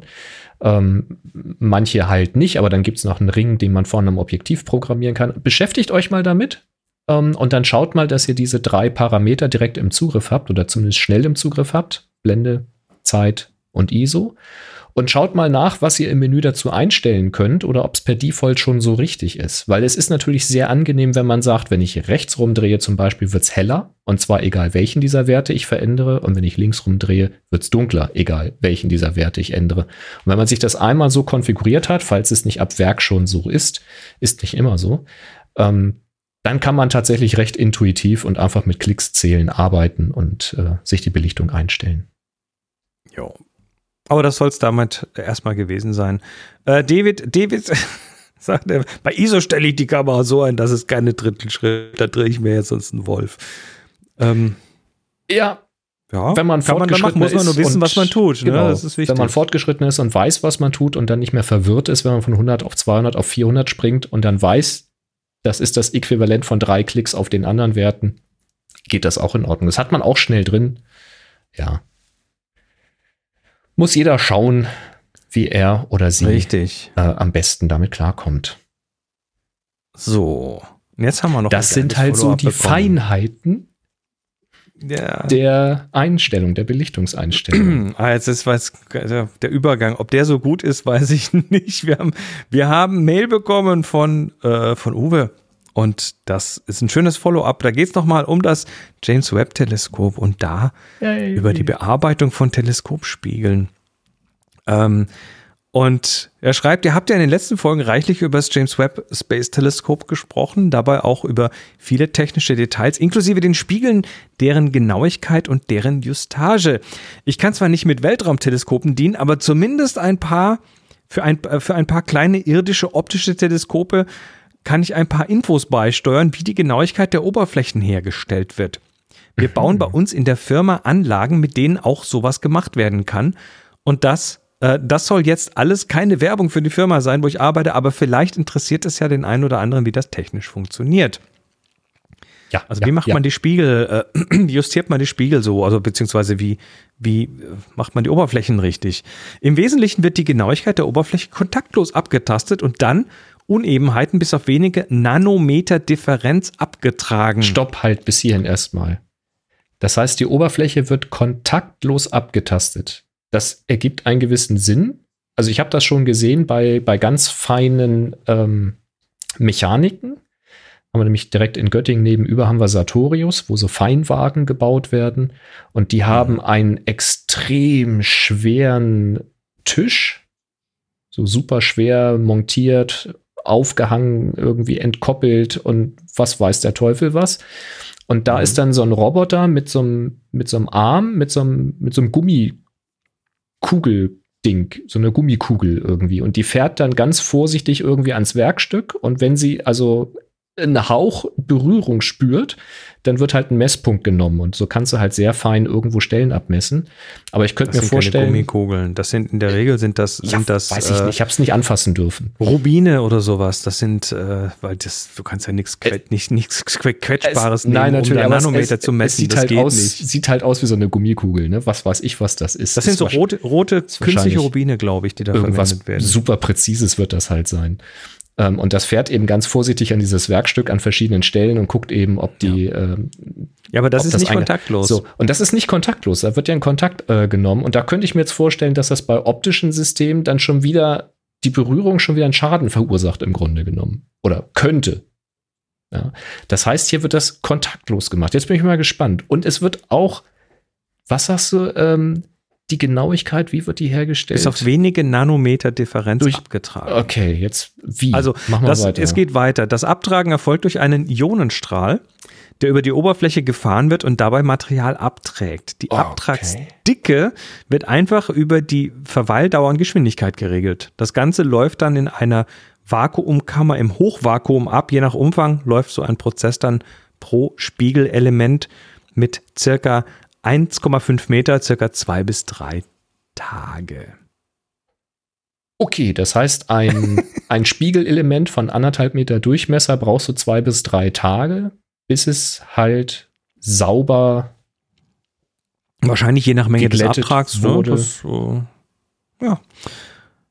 Hm, Und ähm, dann hat er da, warte mal, das muss ich eben schnell aufmachen, das habe ich noch nicht vorbereitet. Ähm, das ist übrigens die Firma Skia, SCIA Systems. Keine Werbung, kein Sponsor, aber zeigt das mal hier. Doch, Ähm, jetzt schon. Rechnung folgt. genau. Das hier ist quasi so eine, so eine, so eine, äh, ja, hier wird das ungefähr gezeigt, wie das dann So eine schematische Darstellung, wie so ein Strahl funktioniert. äh, so Ionenstrahl Spiegel polieren. fährt. Ionenstrahl polieren nennt man das. Ion Beam. Figuring. Okay. Und das äh, kriegt man dann irgendwie so hin. Es ist wild, also es ist wirklich wild, ähm, was da was da heute geht. Und Also ähm, nichts mit Zahnpasta auftragen und polieren. Nee, und dann schreibt er noch, an den Beispielen sieht man auch sehr schön, dass Forschung auf dem Niveau nur noch mit internationaler Zusammenarbeit geht. Ein Land alleine kann sowas nicht mehr stemmen, weder finanziell noch technologisch. Es sind dabei einfach zu viele kleine, aber technisch eben nur komplex zu lösende Probleme im Spiel. Selbst unser Beitrag ist dann nur ein winziges Rädchen im Getriebe, aber ohne die vielen kleinen Rädchen wäre es eben dann nicht umsetzbar. Viele Grüße und immer gut Licht, Uwe. Ja, das ist, äh, das ist tatsächlich Hochtechnologie, Hightech, wie, äh, wie man sich's wünscht, vom aller, allerfeinsten. Abgefahren. Echt abgefahren. Also hätte ich jetzt auch nicht gedacht. Finde ich, find ich stark. Polieren. Also da kommt keiner mehr mit einem Multi, äh, mit einem, mit einem äh, Mikrofasertuch so anhauchen und dann so. Nee, so geht das nicht. Hey. So ein kleinen, so ein kleinen. Gummisqueegee, so quietsch, quietsch, quietsch. Ja, selbst wenn man jetzt gesagt hätte, es ist irgendwie mit einem Roboter oder sowas, aber ähm, also ich meine, ähm, Objektive werden ja nun auch automatisiert hergestellt und ähm, vorgeschnitten und dann halt poliert, bis sie auf dem richtigen Maß sind und der richtigen Krümmung und so weiter. Und das ist, wird ja auch alles mit Kontakt gemacht. So. Wie viel da automatisiert ist, bin ich mir gar nicht ganz sicher. Naja, schon, wenn man sich so Videos von solchen Produktionsstraßen anguckt. Also, also ja günstigere sicher, aber Ja. hochwertigere, teure Sachen werden mit Sicherheit. Aber da habe ich jetzt noch nicht gesehen, dass da auch mit Ionenstrahlen oder sowas hantiert wird. Also das scheint noch mal ein ganz anderer Level zu sein. Wow. Hast du, hast du keinen Ionenstrahlpolierer zu Hause stehen? Nee, noch nicht, aber ich weiß jetzt, was ich mir zu Weihnachten wünschen werde. Ein Ionenstrahlpolierer. Der macht in Zukunft deine Objektive. Kann ich vielleicht Sauber. auch den Sensor mit reinigen. Voll toll. Mal gucken. Mein Sensor hat 30 Nanometer zu viel. Ja, aber nur an einer bestimmten Stelle. Ja, das, ja. hm. Finde ich Ja, gut. also danke, Uwe. Und äh, danke überhaupt allen, die hier Feedback und äh, Sachen reinschicken. Wie gesagt, solltet ihr was Interessantes haben, wie zum Beispiel Uwe, dann schickt uns doch entweder im, ent- entweder als Frage im Slack-Kanal HS Fragen oder auf Twitter mit Hashtag HS Frage oder eben per E-Mail.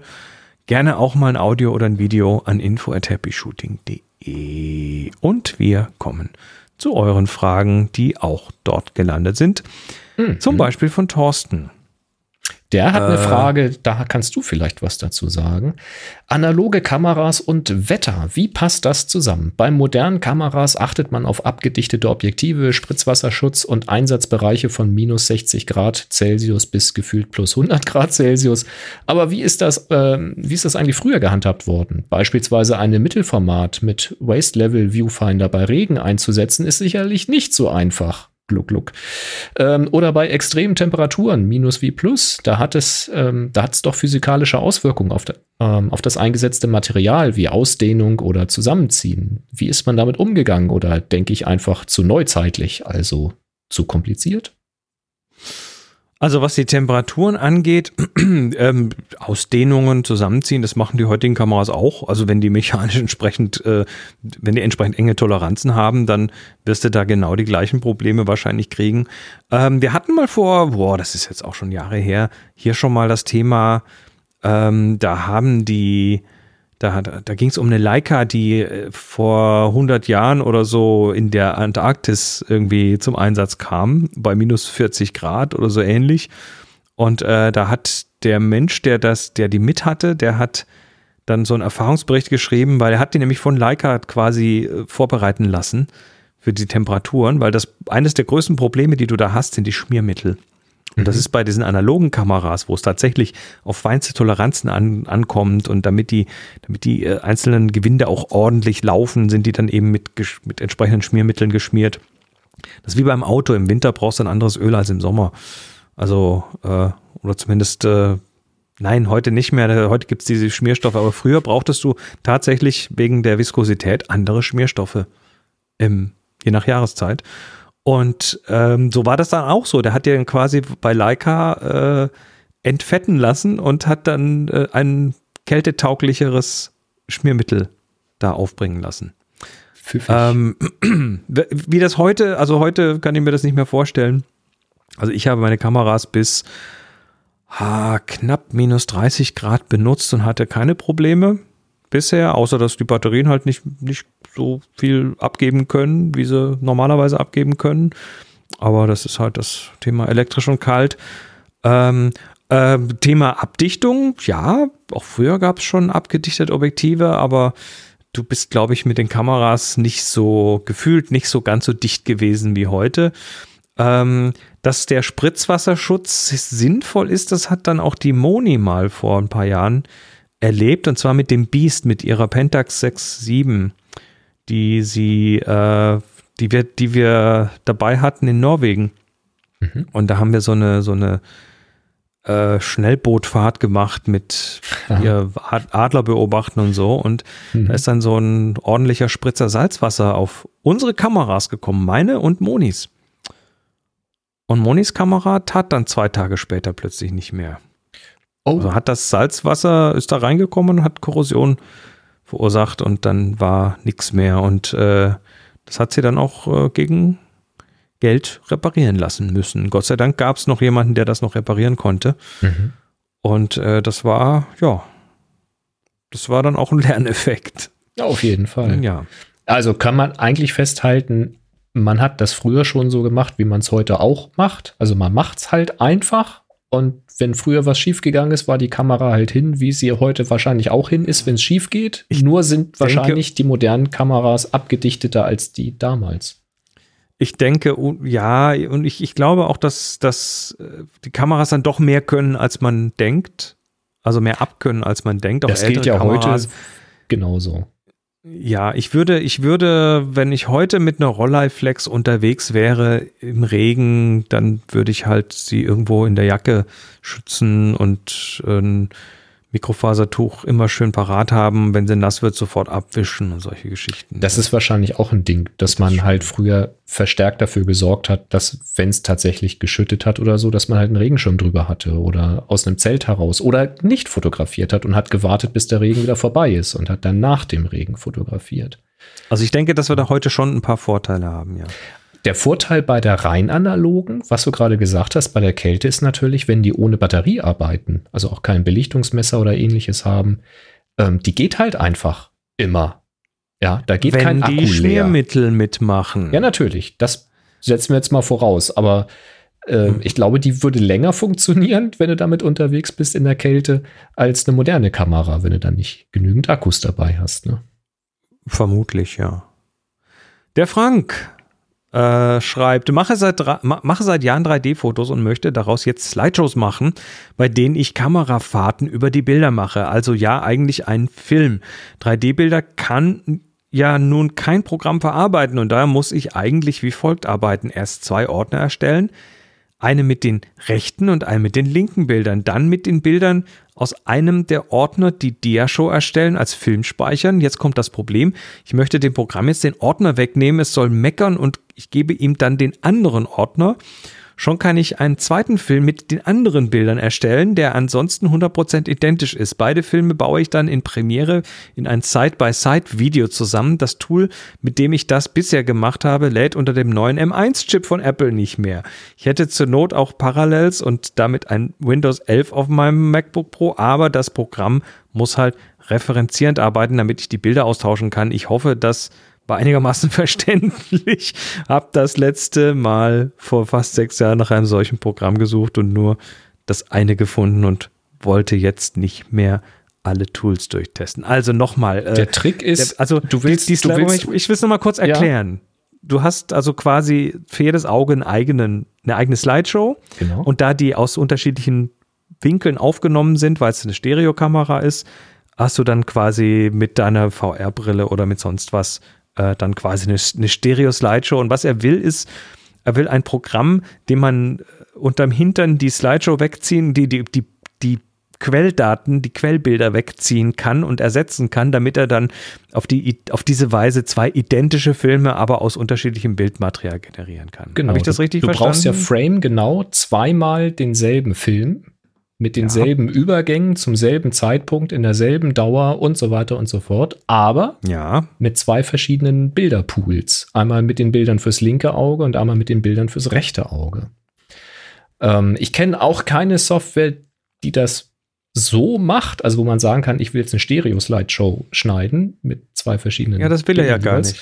Äh, also, ja, sowas kenne ich nicht. Also, das wäre die einfachste Lösung, wenn es sowas gäbe. Ähm, und wenn man es so von Hand machen will, hätte ich jetzt auch gesagt, einfach austauschen. Aber viel einfacher ist es natürlich, wenn der Alex das einfach ausprobiert. Denn der hat es mit iMovie mal ausprobiert. Ja. Wenn du jetzt nämlich in iMovie dahergehst und eine Slideshow schneidest, wirfst also die Bilder dann da rein, dann kannst du das Video rausrendern lassen. Alles mhm. ist gut. Dann beendest du iMovie und öffnest die, ähm, die Library, die iMovie Library. Man kann sich auch für das Projekt eine eigene Library anlegen. Das ist ähnlich wie vorhin, was du bei, ähm, bei Fotos erzählt hast. Wenn man mit der Alt-Taste mhm. startet, kann man da auch was Neues anlegen. So, und wenn du jetzt im Finder guckst und diese iMovie Library die anguckst, dann kannst du mit rechter Maustaste oder eben mit, mit Option-Click den Paketinhalt anzeigen lassen, denn auch das ist ah. nur ein ah. Paket. Und in diesem Paket gibt es einen Ordner, der nennt sich Original Media. Und da liegen dann die Bilddateien drin, mit denen man das Video geschnitten hat. Und diese Bilddateien, wir gehen jetzt davon aus, dass das zweite Set dieselben Dateinamen hat, ähm, sonst geht es halt nicht. Dieses, dieses Original-Media-Verzeichnis, das kann man jetzt austauschen oder die Bilder da drin austauschen. Und wenn man dann iMovie wieder startet, dann ist dasselbe Projekt geöffnet mit denselben Einstellungen Mhm. Mit den gleichen Bildern, aber jetzt eben mit den Bildern fürs andere Auge. Und dann kann man wieder das Video rausrendern lassen und erhält dann das zweite Video, was man braucht. Also mit iMovie ist das auf das diese Weise möglich. Ich frage mich, ob man das nicht in einem Aufwasch machen kann. Also, dass man es quasi Side by Side gleich für beide Augen auf, auf einem Schlag rauslässt. Das muss doch mit sowas wie Final Cut oder sowas muss das doch gehen. Wolfgang hat schon den Vorschlag hier im Slack, ähm, man könnte ja das Dual Fish einnehmen von Canon. Was er wir mal vorgestellt haben. Schon. Dann hast du ja in einer Aufnahme schon deine Dual-Aufnahmen und dann machst du damit einfach deine Slideshow und bist auch fertig. Dann hast du schon ein Side-by-Side -Side in einem Video. Wäre eine Option. Aber er wollte jetzt wahrscheinlich keine Antwort haben, wie er mit mehr Hardware das gleiche Problem erschlägt, sondern. Das, das ist jetzt wie wenn du in Twitter eine Frage rein, reinwirfst, die du selber schon gründlich erforscht hast und dann alle für dich googeln. Bringt auch nichts, ne? Ja, also mit anderer Hardware kann man es anders machen, aber sein Ansatz ist ja tatsächlich zwei Videos zu machen und die dann zusammenzuführen. Ähm, wird er auch Gründe dafür haben. Aber danke, Alex, fürs Ausprobieren. Ähm, ich hatte halt auch e-, erst den Gedanken, mit, ähm, äh, sag schnell, mit Links zu arbeiten. Also mit, ähm, wie heißen die Links? Ah, Die Referenzen auf Bilddateien, dass du nicht die Bilddatei hinzufügst, sondern die Referenz hinzufügst von der Festplatte. Symbolik-Link, dass man symbolische Links anlegt zu den Bilddateien und die hinzufügt und dann tauscht. Aber das klappt zumindest, meine ich, mit iMovie nicht, weil da die Bilder verschoben werden. Da müsste man dann in der iMovie-Bibliothek die Bilder durch symbolische Links ersetzen und dann kannst du auch gleich austauschen, wenn du da schon drin Mhm. bist. Na gut. Das nächste ist noch, die dritte Frage ist noch ganz spannend. Der Uwe, und ich habe auch schon eine eine Antwort drauf. Der Uwe äh, schreibt, ich habe meine Kameras auf sRGB stehen und im RAW-Entwickler in DxO steht beim Export ICC-Profil Original. Dann wird ja wohl für den Export auch sRGB verwendet. Kommen wir gleich dazu. Wenn ich jetzt meinen Monitor auf Adobe RGB stelle, werden die Farben kräftiger. Ist das jetzt falsch oder soll ich einfach das Mehr an Farben genießen?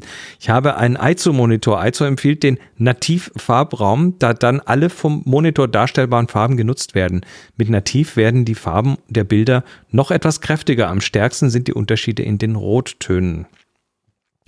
Also, das ist jetzt eigentlich relativ komplex, weil Farbenmanagement und äh, was jetzt der ISO-Monitor genau tut, wenn du ihn auf äh, Adobe RGB stellst oder nicht, das Und ist es ist noch Windows im Spiel, das heißt, im, Und es ist noch im Windows im Windows Spiel. ist für den Monitor das Farbprofil Adobe RGB hinterlegt. Die Bilddatei hat, so nehmen wir an, sRGB. Stopp. An der Stelle, Okay.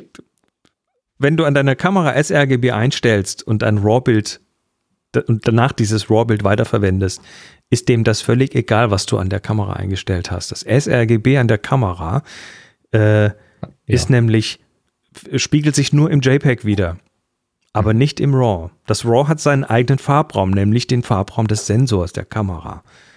Und äh, in dem Moment, ähm, wo du da, also kannst du an der Kamera, kannst du sRGB oder was, was immer einstellen, was du willst, ist völlig egal. Solange du hinterher das RAW weiterverwendest, spielt das keine Rolle. Das heißt, du hast hier quasi mehrere Variablen, die in irgendeiner Form jetzt äh, sich verändern. Und nochmal die Frage, was passiert denn genau, wenn du bei dem ISO den Farbraum verstellst?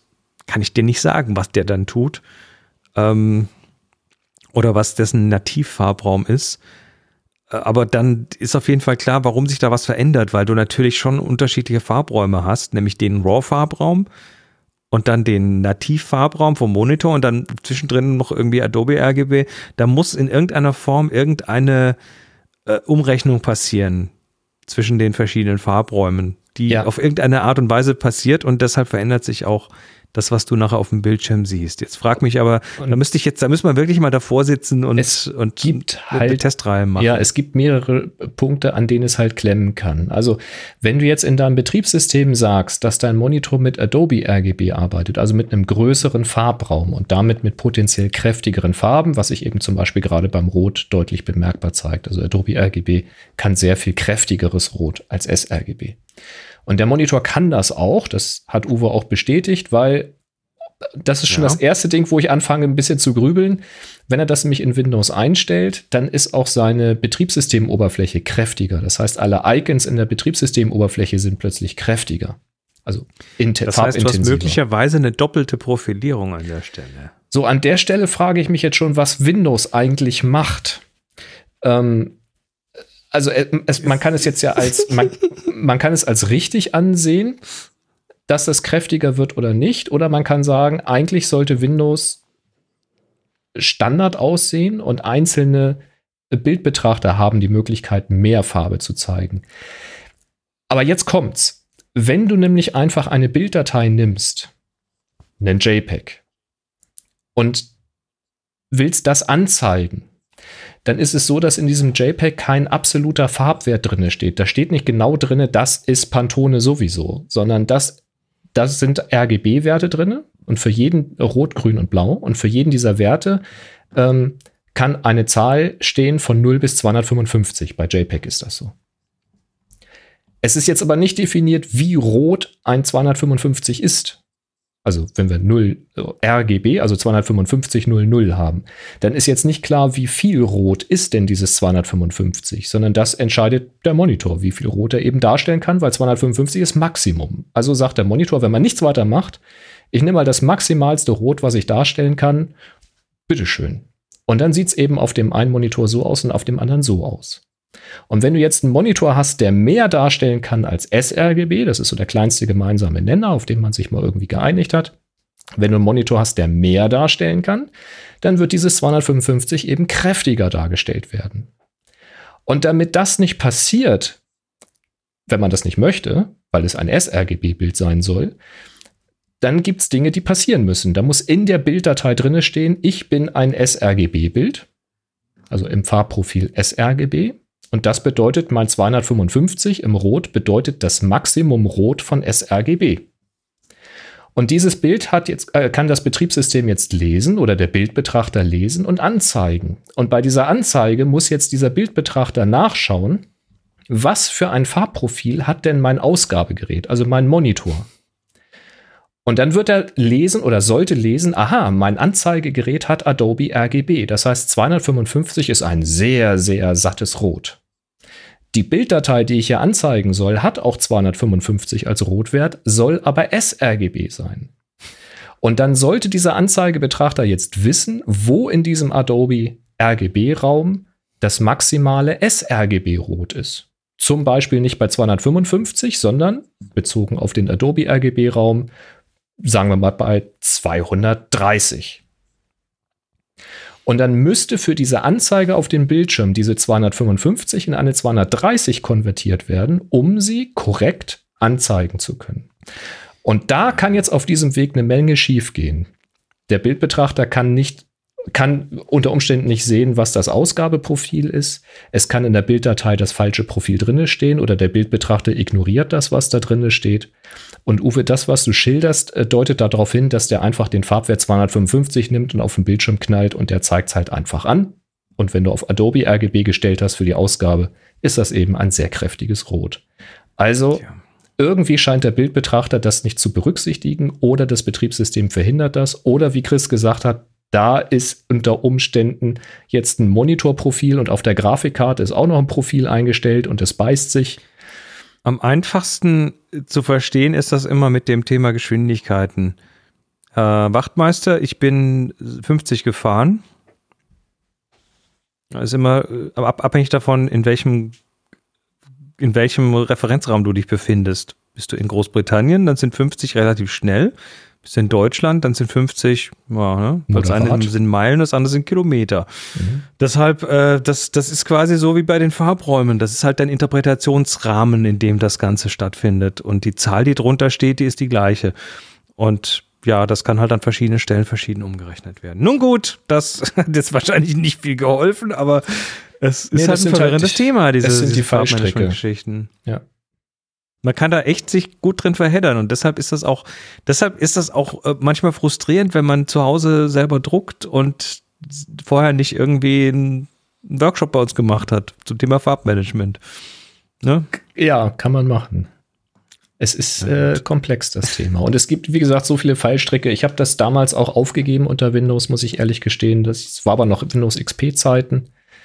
Ähm, das habe ich aufgegeben. Am Mac hat das wiederum ganz gut funktioniert, aber auch da muss man eben sehen, was für Software man für die Betrachtung einsetzt. Die einen Browser berücksichtigen es, die anderen Browser berücksichtigen es nicht. Die einen Viewer berücksichtigen ja. es, die anderen Viewer wieder nicht. Also, ja. Ja, genau. Und damit kämen wir jetzt theoretisch zu den Terminen, aber die Termine äh, gibt keine neuen Termine. Falls ihr welche habt für uns, dann werft sie uns rein. happyshooting.de slash Terminkalender. Da findet ihr äh, Termine und könnt auch welche hinterlassen. So, Fotograf, äh, fotografische Termine, so Ausstellungen und solche Geschichten. Wobei jetzt im Moment gerade, weiß auch nicht, ob er jetzt eine Ausstellung wollte. Glaube nicht. Hm. Virtuell vielleicht. Eine virtuelle. Vielleicht in eine virtuelle. Ja, dann haben wir jetzt noch eine Erwürfelung zu machen. Und zwar geht es um die Seilaufgabe. Die Seilaufgabe, die ich mal eben hier schnell aufmache. Äh, wir verlosen übrigens noch was. Wir haben noch Dinge. Chris, du hast noch was gefunden, nämlich von Spider einen Handstrap. So ein, so ein äh, wie sagt man? Wer ist ja. das auf Deutsch? Handschlaufe. Handstrappen heißt das. Handstrappen. Handstrappen. Ja, die Seilaufgabe mit äh, hier mit diesen 17 Bildern. qualifizierte TeilnehmerInnen. Ah, hier stehen 18 auf dem. Ja, einer ist disqualifiziert. Eine ist disqualifiziert. Warum denn? Erklär mal. Ähm, aufgenommen vor 31 Tagen, also außerhalb des ähm, Ah. äh, Zeitraums. Ne, Es geht immer darum, eine neue Aufnahme zu machen ähm, und nicht in den Fundus zu greifen. Ja, das, damit tut ihr euch ja selber einen Gefallen. Weil eigentlich geht es ja hier eh nur darum, dass ihr den Hintern hochkriegt und so ein bisschen. Ja, oder einfach wieder Spaß hat. Ne? Wenn regelmäßig man, fotografiert. es ist immer ein bisschen einfacher, wenn man eine Aufgabe hat oder ja, ein Konzept hat, wo man drüber nachdenken kann. Ähm, kann man fokussiert in eine Richtung denken, eine neue Aufnahme machen. Das Ja. kann sehr viel Spaß machen und viele von euch machen das auch regelmäßig. Diesmal sind eben 17 dabei. Ja, Dann würfeln wir mal. jetzt mal. Äh, Ähm, ich? Fangen wir an. Gut. Fangen wir an. Ähm, 48. Das ist zu viel. 17. Treffer. Tada. jetzt Äh, Frank Die 17. Winzer. Ist von Frank. Ah ja, da, Moment. Moment, Seilzug. Moment, Moment. Ich such's gerade Ähm, raus. es handelt sich um dieses Bild von Frank. Ein, ah, ein schwarz-weißes Foto, eine Hand, die ein Seil um, ja, so, so dreimal rumgewickelt hat und dann zieht. Und Das Ganze ist ein Seilzug. Ein horizontales Bild, also horizontal von der Richtung her. Ähm, schlichtes, einfaches Foto, aber ganz cool. Ich finde es ein bisschen, ja, an den Kanten ist es ein bisschen heftig geschärft, ist es. Das oder ist es ausgeschnitten? Das sieht hier unten an der Unterkante so ein bisschen overprocessed aus. Aber, naja. Findest du? Ja, es ist, es ist schon geschärft, ne? Also ist irgendwie wahrscheinlich auch ähm, Klarheit oder Texturregler sind da schon zum Einsatz gekommen an der Stelle, äh, dass man die Struktur von dem Seil schön sieht. Das finde ich aber kommt gut raus. Ähm, also ich mag das so, weil, weil das, also ein, das ist ein klassisches Konzeptbild. Das, äh, das Seil ist auch so von der, von der, auf der Hand, so diese drei Schlaufen, die sind so schön gespaced. Also das hat irgendwie, Ach, hier an der, so an der Handunterseite, ja, das sind Halos, die da sind. Das, das sind äh, Halos vom Schärfen, ne? Das ja, vom, vom Schärfen oder kräftig. Hintergrund nachträglich abgedunkelt oder sowas. Ja, ja, das passiert. Ja, ja. Passiert. Nö, aber, gut. ich, ich finde den Schärfer finde ich auch schön, weil die halt so schön auf diesem horizontalen Seil liegt und die Hand noch in Das der Schärfe ist, und die Kordel, die auf der hinteren Seite von der Hand runterläuft auf den Tisch oder sowas nehme ich an. Das liegt halt so in der Unschärfe, aber eben nur so weit, dass es nicht mehr Hauptplayer ist, liegt auch im Schatten, aber ist noch scharf genug, um zu erkennen, dass es halt dazugehört und nicht einfach irgendein Bildmatsch ist. Also ist ein sehr aufgeräumtes Bild. Das finde ich gut, ne? weil dieses Seil, also wie das so horizontal wegläuft, das ist parallel zu den Rändern oben und unten und das, Hm. ähm, das gibt dem Ganzen wirklich so eine, so eine, so eine, so eine Ruhe, so eine aufgeräumte Ruhe. Ganz cool. Ich bin Ja. ein bisschen unentschlossen vom Grauwert, Hand gegen den Hintergrund, weil das ist relativ ähnlicher Grauwert. Am Anfang habe ich noch gedacht, na, ich hätte es lieber, wenn sich die Hand deutlicher absetzt, also deutlich heller oder deutlich dunkler als der Hintergrund ist. Inzwischen muss ich sagen, eigentlich gar nicht so schlecht, weil so das Seil mehr her hervorsticht, dadurch, dass es deutlich heller ist als der Rest. Passt eigentlich auch ganz gut. Ja, und die Hand ist jetzt an der Stelle, ich sag mal, natürlich durch die Schärfe ganz ordentlich getrennt vom Hintergrund. Hm, Das stimmt. Das funktioniert also, denke ich schon.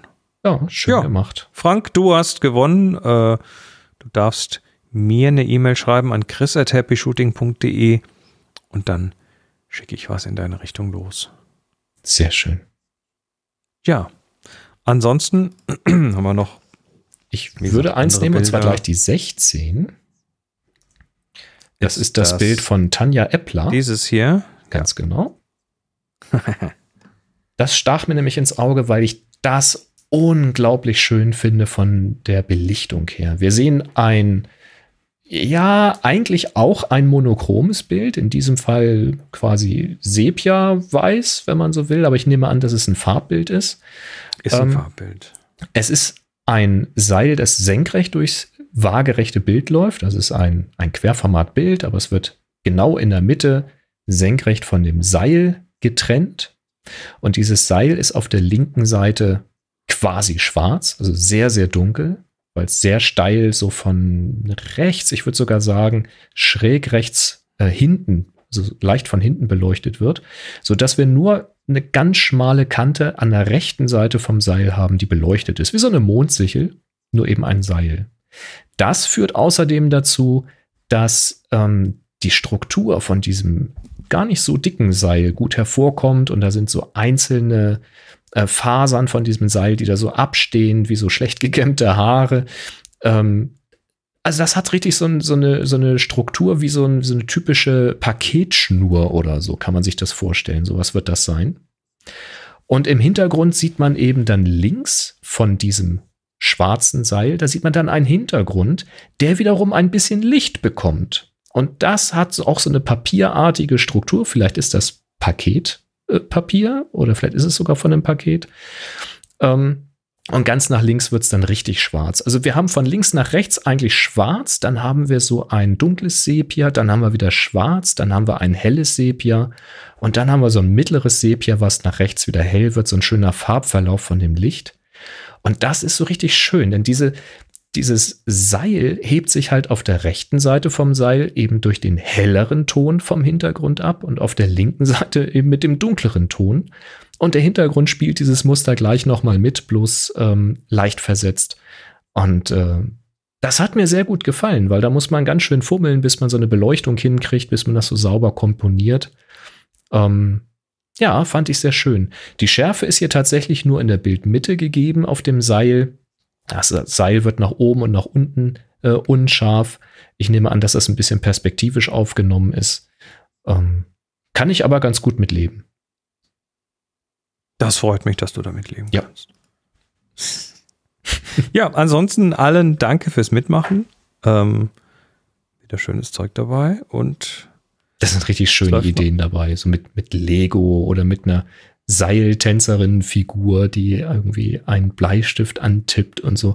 Also sind wirklich, also die Ideen geil. Habe ich mir echt cool. gerne angeguckt. Ja, und nächste Woche gibt es eine neue Aufgabe. Hm? Na, äh, ja, genau. Erstmal läuft noch ja. die Doppeltaufgabe oder so. Müssen wir mal nachgucken. happyshooting.de slash Aufgaben. Genau. Ja, dann sind wir am Ende. Wir, boah, heute sind wir früh dran. Ja, ist egal. Ja, ist auch in Ordnung. Content sind trotzdem Content. anderthalb wir, Stunden hier, hallo? Weißt du, weißt du, was fehlt? Die Sponsoren. Das die Sponsoren fehlen. Ja. Na gut, ähm, wir sagen Dankeschön für alle Helferlein vor und hinter den Kulissen. Ihr seid wie immer die Besten, alle, die uns hier unterstützen, äh, in Form von Reviews und äh, Weiterempfehlungen und äh, auch von Nick Credits oder sonst was. Und natürlich auch die Menschen, die tollen Menschen, die uns hier per Überweisung oder Dauerauftrag unterstützen. Das ist besonders das hilfreich. Hilft. Ja, dann sind wir raus. Wir freuen uns, wenn ihr nächste Woche auch wieder da seid. Das wäre dann live der 15. Februar oder dann wie immer zwei Tage später donnerstags die Konserve. Ich äh, sag danke und macht es gut. Bis dann. 3, 2, 1. Happy Shooting. Happy Shooting.